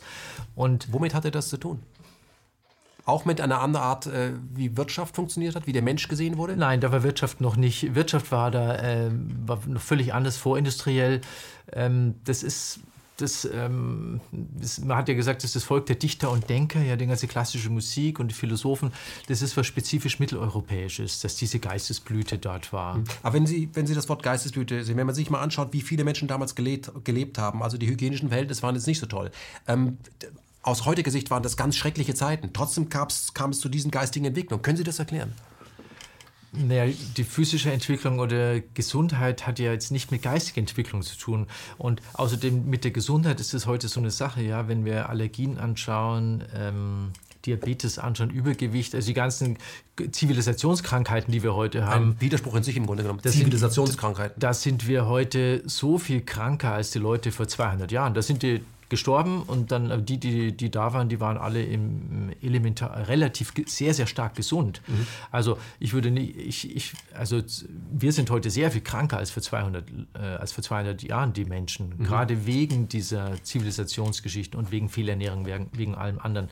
Aber der Geist hat eigentlich nichts mit diesem Materiellen zu tun. Diese, diese Geistesblüte, die wir in Mitteleuropa hatten, in Philosophie, in Literatur, in, in, in selbst in Kunst, aber auch äh, vor allem in, in Musik, ähm, das können Sie nicht mit dem Materiellen erklären. Das war so ein, ein geistiger Funke, der da einfach ganz massiv da war. Mhm. Ich komme jetzt zum nächsten Zitat, wir haben schon darüber gesprochen. Der Papst hat das gesagt, damit das System fortbestehen kann, er meint, das kapitalistische System, müssen Kriege geführt werden, also müssen geführt werden, wie es große Imperien immer getan haben. Jetzt muss man dazu sagen, da hat der Papst recht, dieser aktuelle Papst, aber die Kirche bleibt ja weiterhin einer der größten Großgrundbesitzer. Hat riesige Betonfabriken, mischt ja mit. Also, Wen meint der Papst, wenn er das sagt? Das, das, damit ringe ich auch, denn er hat ja zwei Enzykliken, Enzykliken geschrieben, 1913, 20, 13 und 15, die Evangelium Gaudii und die Laudato Si. Und die sind durchdrängt von einer Liebe und Wärme und Herzlichkeit. Das ist wirklich beeindruckend. Und die Analyse ist auch ungeheuer gut, viel besser als von den allermeisten Ökonomen. Aber also nochmal, also die, die, katholische Kirche hat eine bessere Analyse der Ökonomie als die Ökonomie? Also ich finde, die Sozialprobleme, die der Papst anspricht, die Umweltprobleme, die er anspricht, ist sehr viel besser als in allen Lehrbüchern. In dieser, in dieser Klarheit, wie er sagt, dass, wo die Fehlentwicklungen sind. Mhm. Finde ich wirklich eine ganz ausgezeichnete Analyse. Mhm. Das findet ja in unseren Medien so nicht statt. Das ist ja ein sehr kritischer Papst, sodass ich mich immer wundere, dass der überhaupt da sitzt. Ja, das ist manchmal überraschend, aber wo ich trotzdem mein, äh, meine Vorbehalte habe und dann lässt er im Prinzip die, die, die, die Leser stehen, wenn es darum geht, wer sind denn jetzt die Schuldigen, wer hat denn das eingefädelt? Und was kann man dagegen machen, da sagt er gar nichts, außer Müll trennen und ein bisschen weniger Autofahren vielleicht. Mhm. Also ähm, er hat eine brillante Analyse, auch mit großer, großer Empathie und Liebe zur Kreatur, Natur und Menschen, aber er lässt dann vollkommen die Menschen stehen, indem er nicht nicht den Finger in die Wunde legt, wer ist es eigentlich? Warum, also, warum macht er das? Ist das vielleicht, ich kann mir nicht vorstellen, dass er das nicht äh, In dem Moment, wo er den Finger in die Wunde legt, wird er von denen, die das produzieren, ja direkt angegriffen. So lässt er das offen.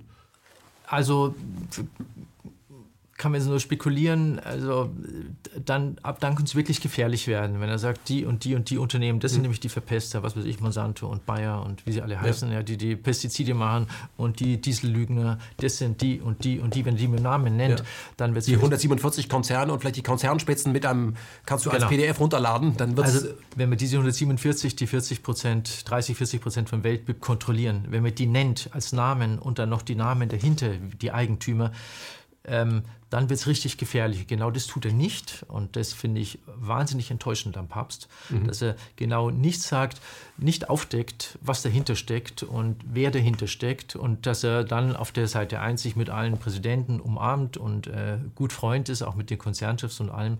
Da bin ich wahnsinnig enttäuscht, dass er dann nach dieser Analyse nichts nichts bietet und dann im Prinzip die Situation noch ein bisschen schlimmer macht als vorher, weil alle wissen, es ist so schlimm, aber keiner kann was tun. Mhm. Ähm, kommen wir zu Frank Zappa. Äh, Politik ist die Unterhaltungsabteilung der Rüstungsindustrie. Ja, das, Sie dem zustimmen. Das, das Zitat kannte, kann ich, kannte ich jetzt nicht. Mhm. Ähm, er redet ja hier auch vom tiefen Staat. Politiker sind Pressesprecher und führen und, und, und, und, und sagen ein, oder ich finde Barack Obama ist das beste Beispiel bombt in jedem Tag seiner Amtszeit und kriegt den Friedensnobelpreis und wird auf dem Kirchentag, da sind wir wieder empfangen. Also als Rüstungsindustrie lache ich mich doch tot.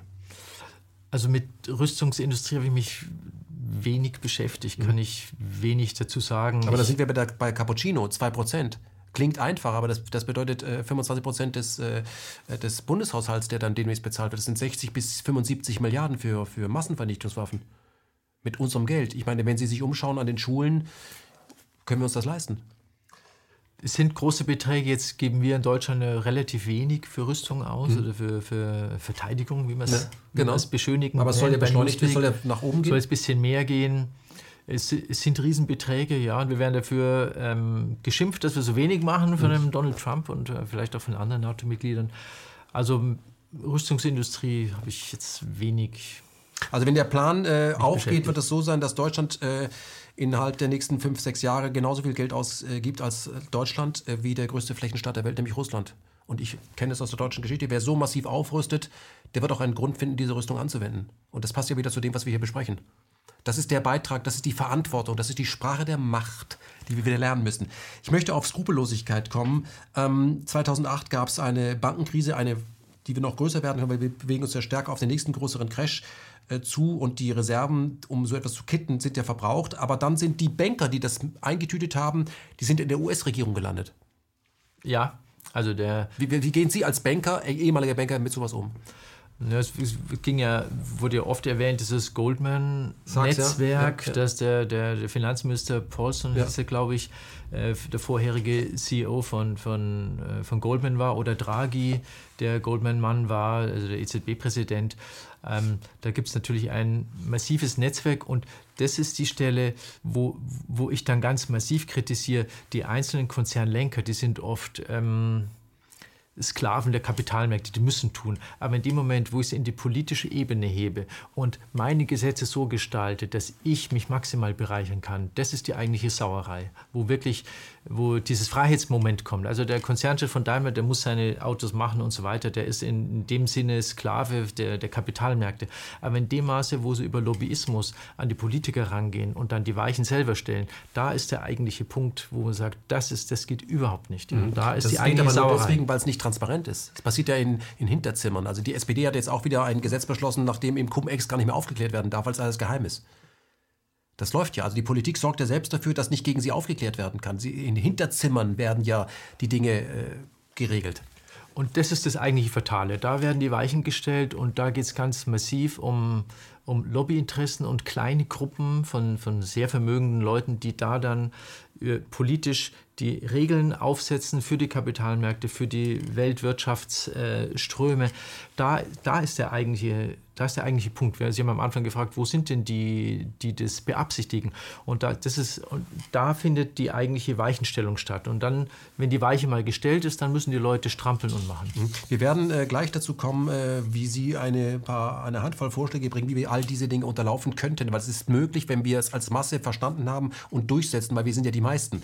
Aber ich möchte trotzdem noch mal zu einem Beispiel kommen, um die Skrupellosigkeit noch mal zu beschreiben, nämlich äh, das Mittel, was Sie beschreiben, in Paroxin dieses äh, von, der, von der amerikanischen äh, Pharmafirma Klein Smith. Ja, GSK. Genau. Ähm, können Sie sagen, was hat es mit diesem Medikament auf sich? Äh, was ist daran so skandalös, dass es das in dieses Buch geschafft hat? Also Paroxetin, das war ein Psychopharmakum für, äh, für Jugendliche und Kinder von GSK. Und äh, das, das, ist die Firma? Ja. Das ist die Firma GSK, ist ein ja. großer Pharmaproduzent, einer der fünf, fünf größten Pharmaproduzenten der Erde. Und äh, das hat ein britischer Arzt aufgedeckt, das ist ein wirtschaftsgeschichtliches Beispiel, deswegen ist es, kann man das schön ähm, rausarbeiten. Was Profit bedeutet. Was Profit bedeutet, ja. Also dass es dem Konzern eben um dieses Paroxetin geht als Gewinnträger und nicht um den Menschen zu helfen oder Menschen gesund zu machen. Nämlich ist es nachgewiesen, dass in acht Studien unabhängig voneinander rauskam, das Medikament, das hat praktisch keine Wirkung, aber es hat massive Nebenwirkungen, zum Beispiel, dass es Selbstmordraten in die Höhe treibt. Und bei Kindern? Hat, bei Kindern, bei Jugendlichen. Und, Parox und äh, GSK hat gesagt, das wollen wir nicht veröffentlichen. Weil, weil das schadet ja dem Umsatz. Das schadet dem Umsatz. Und also, damit sind sie durchgekommen. Also die haben wissentlich ein Medikament in den Markt gedrückt, allein in Großbritannien 30.000 Mal pro Jahr verschrieben. Wissentlich eins, das nicht hilft, sondern den Kindern schadet. Und das ist das, was Sie hier beschreiben, das heißt, die kennen auch, die haben keine Beißhemmung gegenüber Kindern, die das nicht nehmen, weil, weil die das wollen. Die Eltern beschreiben, holen das im guten Im Absicht guten und das macht aber, wenn der Gewinn stimmt. Und das, das ist eben so ein ganz besonders krasses Beispiel, um zu zeigen, was Gewinnmaximierung letztlich durchdekliniert, logisch zu Ende gedacht, was es bedeutet. Mhm. Es geht nicht um den Menschen, es geht nicht um Gesundheit, es geht nicht um Medikament, es geht um Gewinn. Mhm. Und im Gewinn wird dann alles andere untergeordnet und alle Moral und Ethik fällt raus. Das war jetzt bestimmt ein besonders krasses Beispiel, dieses Paroxetin, aber es ist eben wirtschaftsgeschichtlich dokumentiert und, und gut ähm, recherchiert. Es gab auch einen Prozess dazu.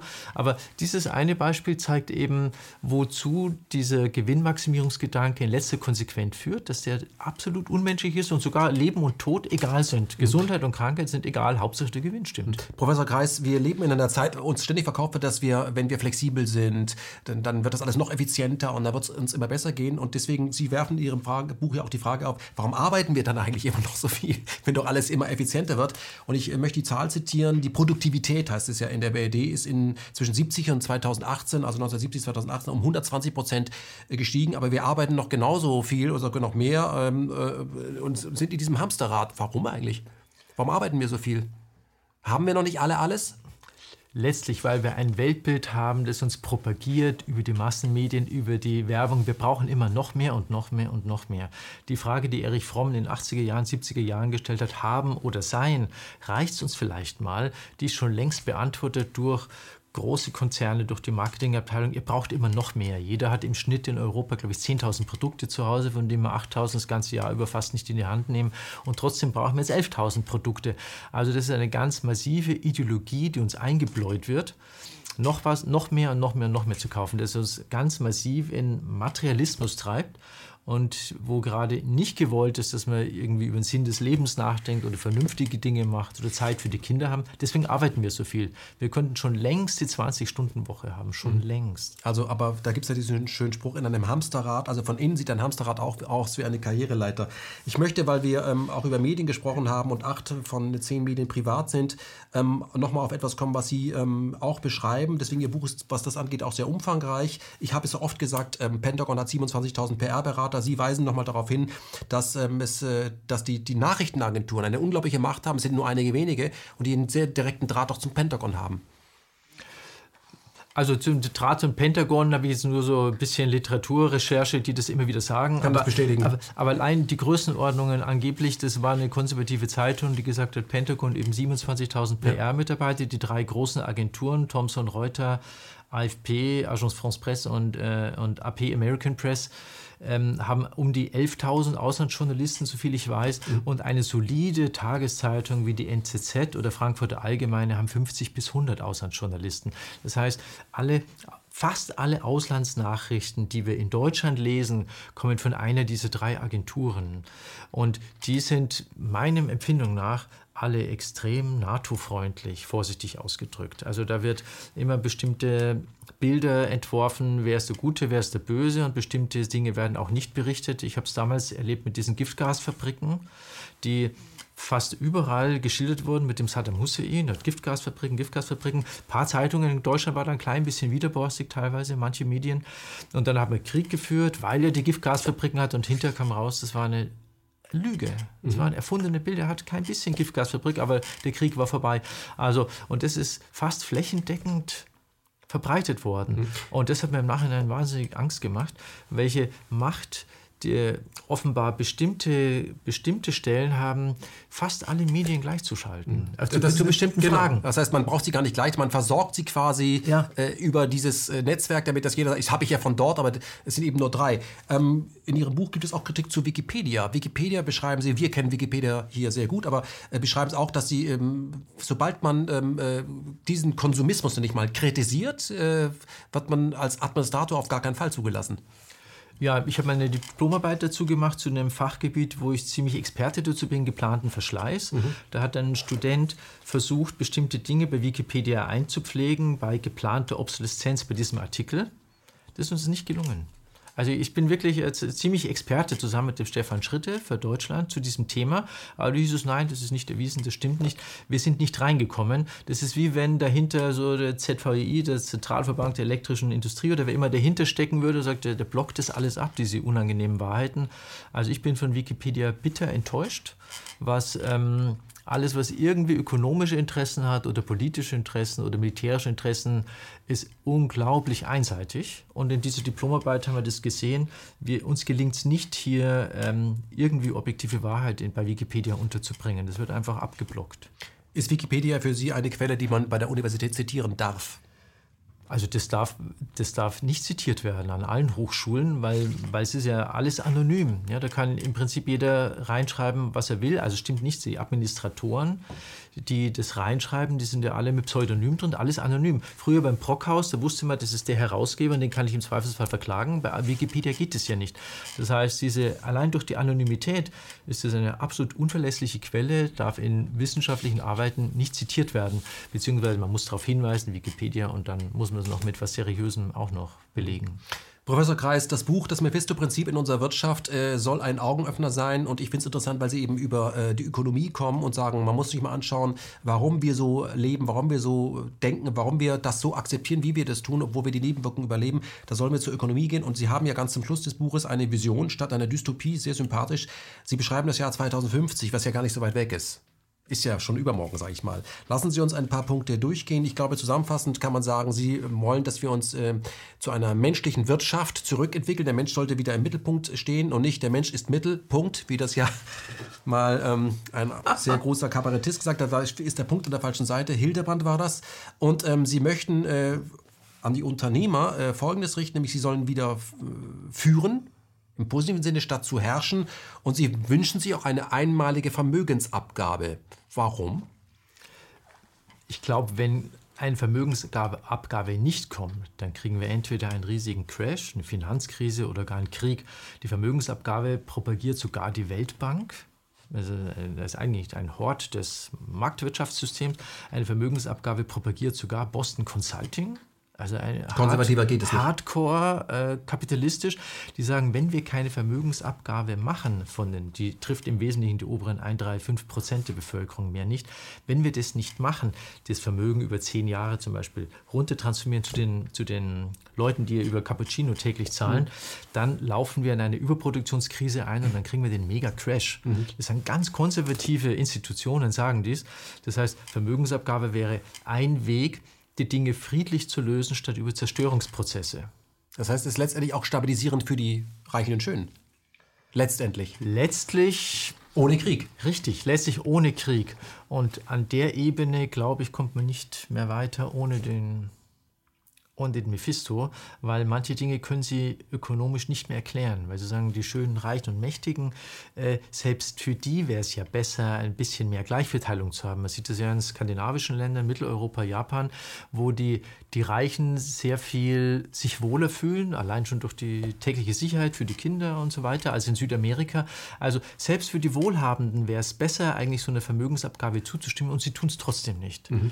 Und das ist was, was sie eigentlich mit Logik und Vernunft Vernunft nicht mehr erklären können, wenn sie nicht zu anderen zu anderen Erklärungen kommen, dass es äh, nicht ums, um Friede oder um Gutsein geht, sondern dass es wirklich um Negatives, um Zerstörung als Selbstzweck geht, was mhm. ja Mephistophelisch, der Lügner Verderber, der uns Menschen verderben will.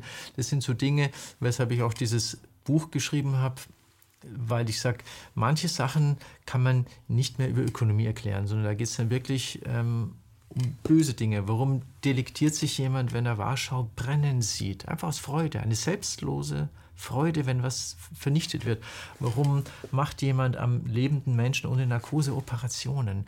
Das sind Dinge, die sie nicht mehr, nicht mehr erklären können, wo es wirklich um aktiv Schaden geht, um wirklich schlimme Dinge tun, was alles jenseits der Ökonomie ist. Und wenn so ein Krieg kommt, dann sind es, oder, oder Tohuwabohu oder schlimme Zustände, dann werden da Prozesse in Gang gesetzt, die einfach unglaublich unmenschlich sind. Und das können sie mit Ökonomie und normaler Vernunft nicht mehr erklären. Mhm.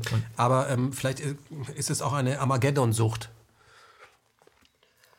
Von Sadist, ja, von diesen, von diesen Psychopathen, die ganz oben äh, als einzigen, äh, als äh, Machtgewinn, Machtgewinn kann es sein. Also die haben ja alles.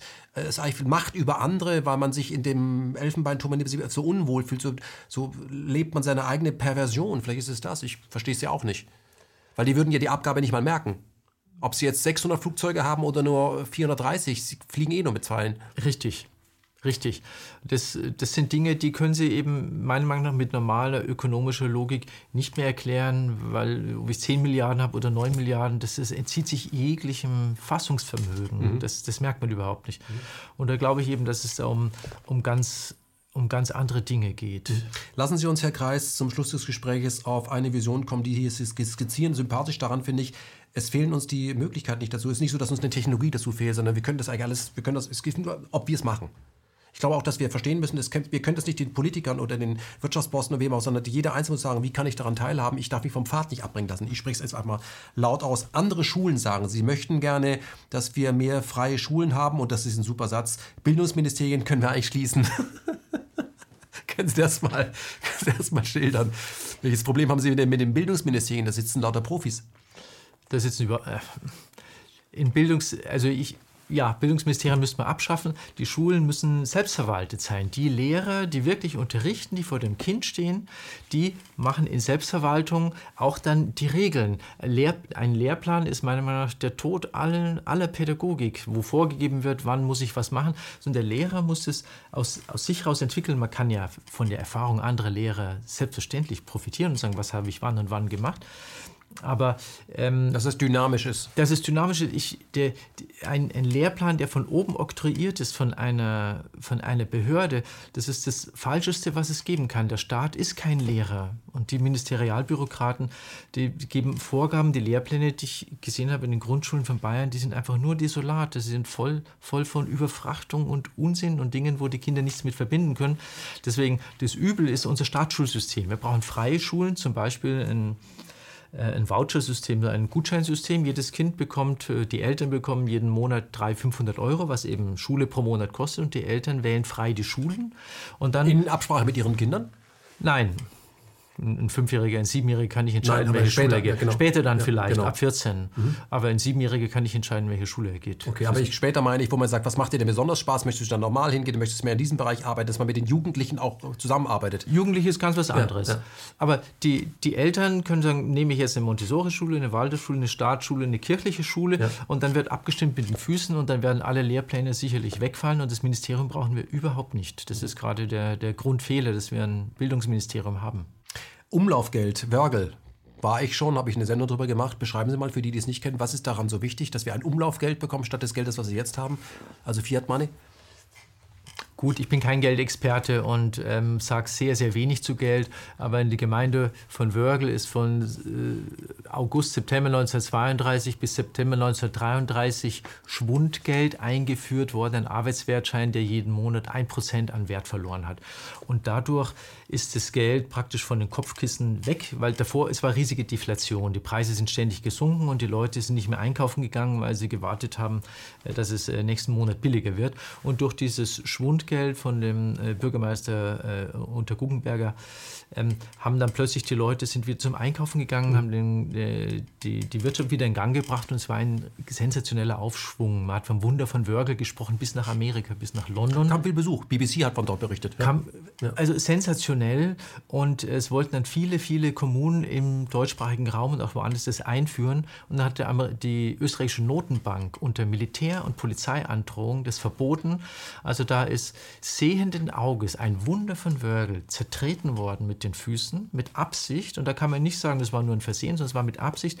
Denn wenn dieses Schwundgeld um sich gegriffen hätte, dann wäre die Geldaristokratie, nämlich nach zehn Jahren kastriert gewesen. Das mhm. heißt, es hätte wirklich die Machtfrage in Österreich gestellt und nicht nur in Österreich, mhm. sondern äh, überall, wo das eingeführt wird, der würde genau diese Oligarchiemacht von relativ wenig, von diesem Geldkapital würde gebrochen durch dieses Schwundgeld. Wir brauchen also genauso ein Geld. Wir brauchen, äh, obwohl man das sagt, man kann mit so einem Geld nicht sparen, die Frage muss man noch beantworten. Aber wir haben ja in Deutschland auch die ein oder andere Regionalwährung. Das ist ein, ein, einer der Wege, um aus diesem Klammergriff des Kapitals sich zu befreien wäre einer der Wege. Also ich mhm. finde dieses Freigeld, Schwundgeld von Silvio Gesell eine sinnvolle Geschichte. Mhm.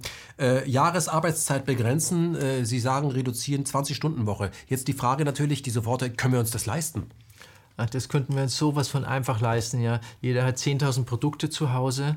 Und das Erste, was ich machen würde, wäre zum Beispiel Werbung einschränken, dramatisch Werbung einschränken. Und dann würden von alleine der Konsum nicht mehr so angeheizt. Also wir bräuchten im Prinzip, wir könnten einen Plan über 25 Jahre, wie wir von unseren 10.000 Produkten auf 5.000 runterkommen. Und dann brauchen wir auch nur noch die Hälfte arbeiten. Dann brauchen wir auch nur noch die Hälfte Energie, weil die ganzen Produkte haben ja Energie drinnen und Transport drinnen. Und dann müssen wir sie auch nicht mehr wegwerfen. Da brauchen wir auch nicht mehr, dann machen wir stattdessen langlebige Produkte statt äh, drei kurzlebige. Also und eins, was ständig recycelt werden kann. Und, und recycelt, es wäre so einfach. Wir hätten alle Möglichkeiten. Heute also es geht nicht von heute auf morgen, aber wir brauchen vielleicht 20, 30 Jahre, dann wären wir bei der 20-Stunden-Woche, hätten genauso viel wie vorher und endlich Zeit für vernünftige Dinge. Also nichts einfacher als das. Managergehälter deckeln. Ja, gibt Unternehmen, die tun das. Ich kenne auch eins, die Memo AG zum Beispiel. Da durfte der, der, der Geschäftsführer maximal siebenmal so viel verdienen wie der, wie die einfach wie der, wie der unterste. Ähm, ist auch eine Forderung in den USA immer wieder oder in der Schweiz waren Volksbegehren dazu. 1 zu 12 maximal haben die Schweizer abgelehnt. Aber die Industrielobby hat natürlich massive Plakataktionen gegen diese 1 zu 12 äh, Geschichte mit welchem gemacht Spruch, mit in der Schweiz. Spruch? Also bei diesem 1 zu 12 in der Schweiz weiß ich es nicht, sondern ein anderes habe ich mit einer Schweizerin mich hin und her gemeldet von der Schweizer Gewerkschaft, als es um den Jahresurlaub ging von vier auf sechs Wochen. Mhm. Was die Schweizer dann auch abgelehnt haben, die sind bei vier Wochen Jahresurlaub. Habe gefragt, wie waren denn die, die Mittelverteilung, Plakataufstellungen? Naja, da haben wir von der Gewerkschaftsseite, die vier Wochen propagiert haben, nur ein Bruchteil von den anderen gehabt. Das heißt, man beschallt ich finde Schweiz super, Volksabstimmung wunderbar, aber sie, die Kapitalseite darf werben ohne Ende, darf das Land zuschütten mit Plakaten, also nach Geldmacht und dann und dann lässt man die Leute frei abstimmen. Also das hat leider auch diese, das, man müsste das meiner Meinung nach in der Schweiz auch deckeln, das ist nicht das gleiche Budget ist nicht fair. Mhm, mhm. Und wenn man sagt, ja, Werbung bin ich nicht für anfällig, da hat die Werbung alles richtig gemacht, wenn man das selber wirklich ja. glaubt. Ähm, 1500 Euro Freibetrag. Ich habe das Wort bedingungsloses Grundeinkommen bei Ihnen nicht äh, gefunden, aber was hat es mit diesem 1500 Euro Freibetrag auf sich? Warum ist das ein Vorteil? Freibetrag, also äh, mein, mein Neffe hat eine Kfz-Mechaniker-Ausbildung gemacht und hat, glaube ich, uh, 700, äh, 800 Euro verdient und hat ungefähr 400 netto rausgekriegt. Da, wie bitte? Im ersten Lehrjahr, das war jetzt schon vor 10, 12 Jahren gewesen, wenn Sie die Sozialversicherungsbeiträge nehmen, Kranken, Renten, Versicherung und so weiter, und dann noch die Steuerpflicht, dann haben die, die, auch die, die, die unteren Einkommensgruppen zahlen eine sehr hohe Abgabenlast von 30, 40 Prozent aufs Brutto gesehen, wenn man die Arbeitgeberbeiträge dazu nimmt. Und wenn man jetzt den einfachen Leuten, wenn man den Freibetrag auf 1500 Euro netto an, ab, anheben würde, unter 1500 kein äh, keine derartige keine, keine Abgabenbelastung, keine Steuerbelastung, dann würde der Brutto gleich netto werden. Das mhm. heißt, für die einfachen Leute, die hätten sofort eine, eine Lohnerhöhung von 30, äh, von eher 50 Prozent, 30 bis 50 Prozent. Mhm. Und dann würde sofort die Kaufkraft gestärkt und dieser Keil, diese Überproduktion, die wir heute haben, würde geschlossen und es kommt keine Krise und kein Krieg. Mhm. Und finanzieren müsste man das über leistungslose Einkommen an die besonders Reichen, die diese Umverteilungsmechanismen, die ja sowieso zu viel Kohle haben, die nicht wissen, wohin damit. Also es wäre so primitiv einfach. Also es ist nicht so, ob wir uns das leisten können, sondern einfach die, die ganz oben obszön, nenne ich das, reich ja. sind. Ihr gebt ein bisschen was davon ab, ihr merkt es gar nicht. Im Gegenteil, der Geldspeicher wird ein bisschen freier. Ja. Und dann gibt es unten was ausgeben, es nützt auch was. Die kaufen ja bei euch wieder ein. Eigentlich wäre es klug. Es wäre extrem klug und es wird, würden mindestens 95 Prozent der Bevölkerung würden davon profitieren. Und selbst die oberen 5 Prozent würden meiner Meinung nach auch profitieren, weil eben die soziale Sicherheit besser wird. Und trotzdem wird es nicht gemacht. Mhm. Professor Kreis, Wohnen und Arbeiten. Sie, ähm, das, als ich das gelesen habe, was Sie sich da wünschen, bin ich sofort an Leopold Kohr erinnert worden, das menschliche Maß österreichischer Ökonom aus Salzburg. Können Sie beschreiben, wie wünschen Sie sich, äh, dass wir 2050 leben und arbeiten? Hat das was miteinander zu tun, der Ort zum Beispiel? Ja, hat natürlich miteinander zu tun. Diese Pendlerpauschale, die wir haben, das ist bevorzugte Menschen, die weit weg vom Arbeitsort leben, vollkommen absurd, ja, dass Leute 30, 50 Kilometer vom Arbeitsort wegleben. Also zum einen skizziere ich in diesem Schlussteil, dass wir unsere Städte grüner machen sollten, nicht ständig verdichten und lebenswerter machen sollen, auch schönere Architektur. Wir bauen heute so hässlich wie, glaube ich, noch nie in der Menschheitsgeschichte und haben so viel Geld und so viel Kräne und Mechanismen wie noch nie in der Welt und trotzdem bauen wir so viel hässlich, hässlicher als die Venezianer zum Beispiel, wo 28 mhm. Millionen Touristen hinfahren, weil es so schön ist. Und wir stellen ein hässliches Gebäude nach dem anderen hin, verdichten, verdichten immer noch mehr. Ich spreche jetzt vor allem von München, weil ich ja. das täglich erlebe. Mit einem hässlichen Haus am anderen produzieren immer mehr Verkehr, immer weniger Grün. Und dann will ich natürlich auswärts wohnen und dann da nur reinpendeln und dann wieder ins Grüne raus, wenn ich es mir leisten kann. Und äh, mein Modell wäre, also die Städte nicht verdichten, sondern entdichten, mehr begrünen, schönere Gebäude. Da braucht man mindestens drei Generationen dafür, um mhm. diese ganzen Bausünden wieder... Und dass man auch da, wo man lebt, dass man auch dichter ja, arbeitet, dass man es fußläufig das, ist, beim Fahrrad. Das, das, ja. Dann wird es sehr viel schöner da, wo ich äh, lebe und dann, und dann kann ich auch da bleiben, wo ich, wo ich arbeite, weil ich einfach diese ganze Ästhetik und dieses ganze Schönheitsbewusstsein, was wir vollkommen verloren haben... Ich bin ja nicht staunt auf der Flucht vor, die, vor dieser Architektur. Ja, genau. Mhm. Und Essen, Lebensmittel, äh, wieder mehr kochen statt Fastfood. Ja, genau. Also wenn wir nicht mehr 40 Stunden die Woche arbeiten müssen, ähm, ich spreche nur von Erwerbsarbeit, sondern nur 20 Stunden Erwerbsarbeit, dann haben wir plötzlich viel mehr Zeit, zum Beispiel, um wieder mal zu kochen. Dann sehen auch die Kinder, wie kommt denn das Essen auf den Tisch. Mhm. Viele wissen ja gar nicht mehr, wo die Pommes herkommen, weil ja. die sind aus, dem, ja, aus der Fritteuse ja. oder aus dem Kühlschrank, aus dem Gefrierschrank. Oder es kommt eben Fastfood bis in die Kindergärten rein, ja, mit die 30.000 Mahlzeiten pro, pro Mittag mhm. machen oder teilweise noch mehr. Also dann, dann über diese absurde Arbeit, die wir heute machen, mindestens 50 Prozent, glaube ich auch, ähnlich wie Gräber, ist vollkommen absurd, was wir arbeiten. Wenn wir das einstellen und stattdessen vernünftige Dinge machen, uns um die Kinder kümmern, um die Senioren, selber kochen oder auch selber musizieren, wer das will, mhm. ähm, wir könnten so viel besser leben mit den technischen Möglichkeiten, die wir heute haben. Zumal Essen, Kochen ja auch eine soziale Komponente hat. Das ist ja nicht nur satt werden, sondern was man miteinander ja. machen kann. Also auch, das ist ja auch zusammen beim Mittagessen sitzen. Das ist das ist was äh, das was ja auch immer mehr verloren geht, weil die Familien äh, jeder wo, woanders unterwegs ist in der Kindergrippe oder in der Schule oder im, im Hort. Also das, das Essen hat was unglaublich Soziales, sowohl das Zusammenkochen wie vor allem das Zusammenessen. Mhm. Sie wünschen sich äh, bis 2050 das Ende der Zweiklassenmedizin und mehr Zeit des Arztes für den Patienten.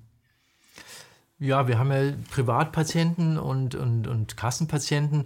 Und selbst für die Privatpatienten, äh, ein Kollege von mir ist Gesundheitswissenschaftler, äh, der sagt, was da an Knien eingesetzt wird, an Hüften eingesetzt wird, wenn ich am Jahresende noch nicht meine 100 Hüft-OPs Hüft-OPs voll habe, bei, vor allem bei den privat geführten Kliniken, da muss ich noch schnell ein paar Hüft-OPs machen. Das, äh, das, ist teilweise selbst für die Privatpatienten furchtbar, was gemacht wird, nämlich Eingriffe, die gar nicht notwendig sind. Also nicht alles, mhm. aber, aber Profit bringen. vor, ja. aber bringt Profit. Und ich muss mein, mein Buch vollbringen als Arzt. Und für den Klinikbetreiber, der muss sein, äh, sein, seinen Gewinn bringen. Und auf der anderen Seite Leute, die eben ihre Zähne nicht mehr ersetzt kriegen äh, oder nur einen Grund in, in, in, in, den, in den Kassenversicherungen, in den öffentlichen Versicherungen, wo sie dann äh, große Zuzahlungen haben und dann eben mit Zahnlücken rumlaufen, was ich jetzt als Kind gar nicht kannte, ja, in unserem Land.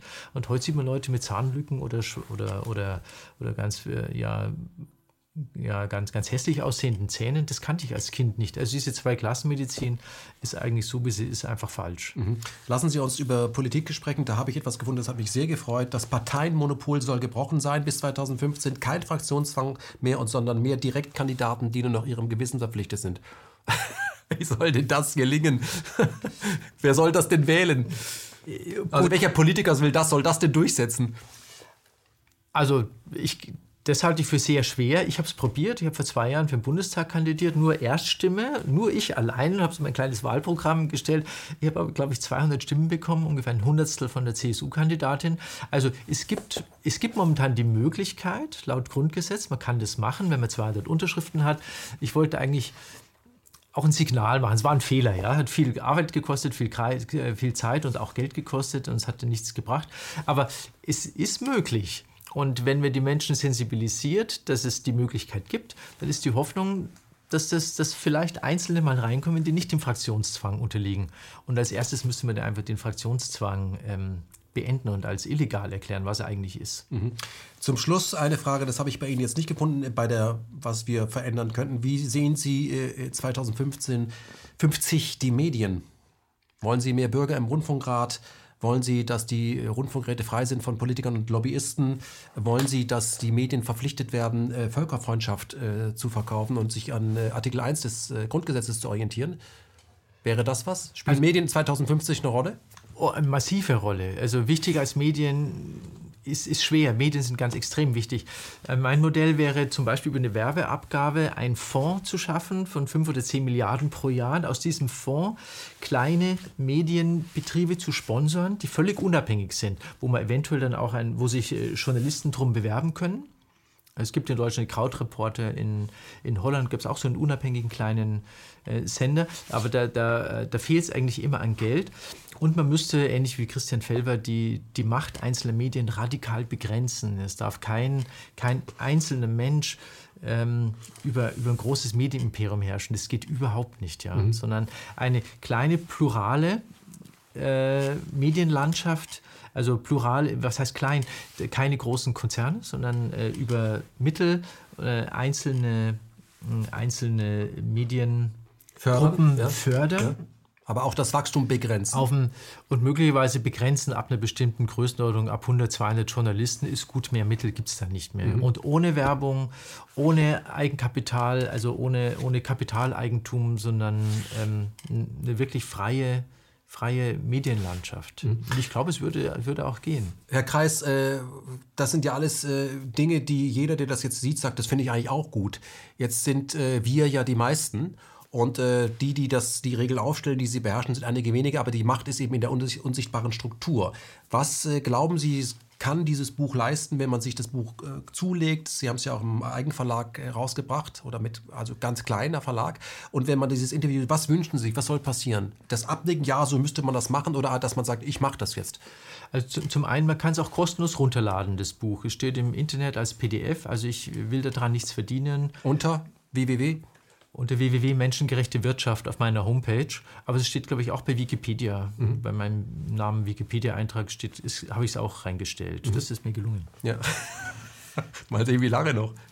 Und äh, also man kann das äh, kostenlos runterladen, äh, weil es nicht, nicht um Geld oder irgendwas geht bei dem Buch. Und die Hoffnung wäre, dass man die Strukturen erkennt, ähm, aufnimmt und dann sagt, man könnte es eigentlich auch anders machen. Einfach eine Alternative bieten. Es ist kein Naturgesetz, wie unsere Ökonomie uns vorspiegelt, dass wir es, äh, uns verhalten müssen, sondern das sind menschengemachte Gesetze, die auf menschlichen Weltbildern beruhen.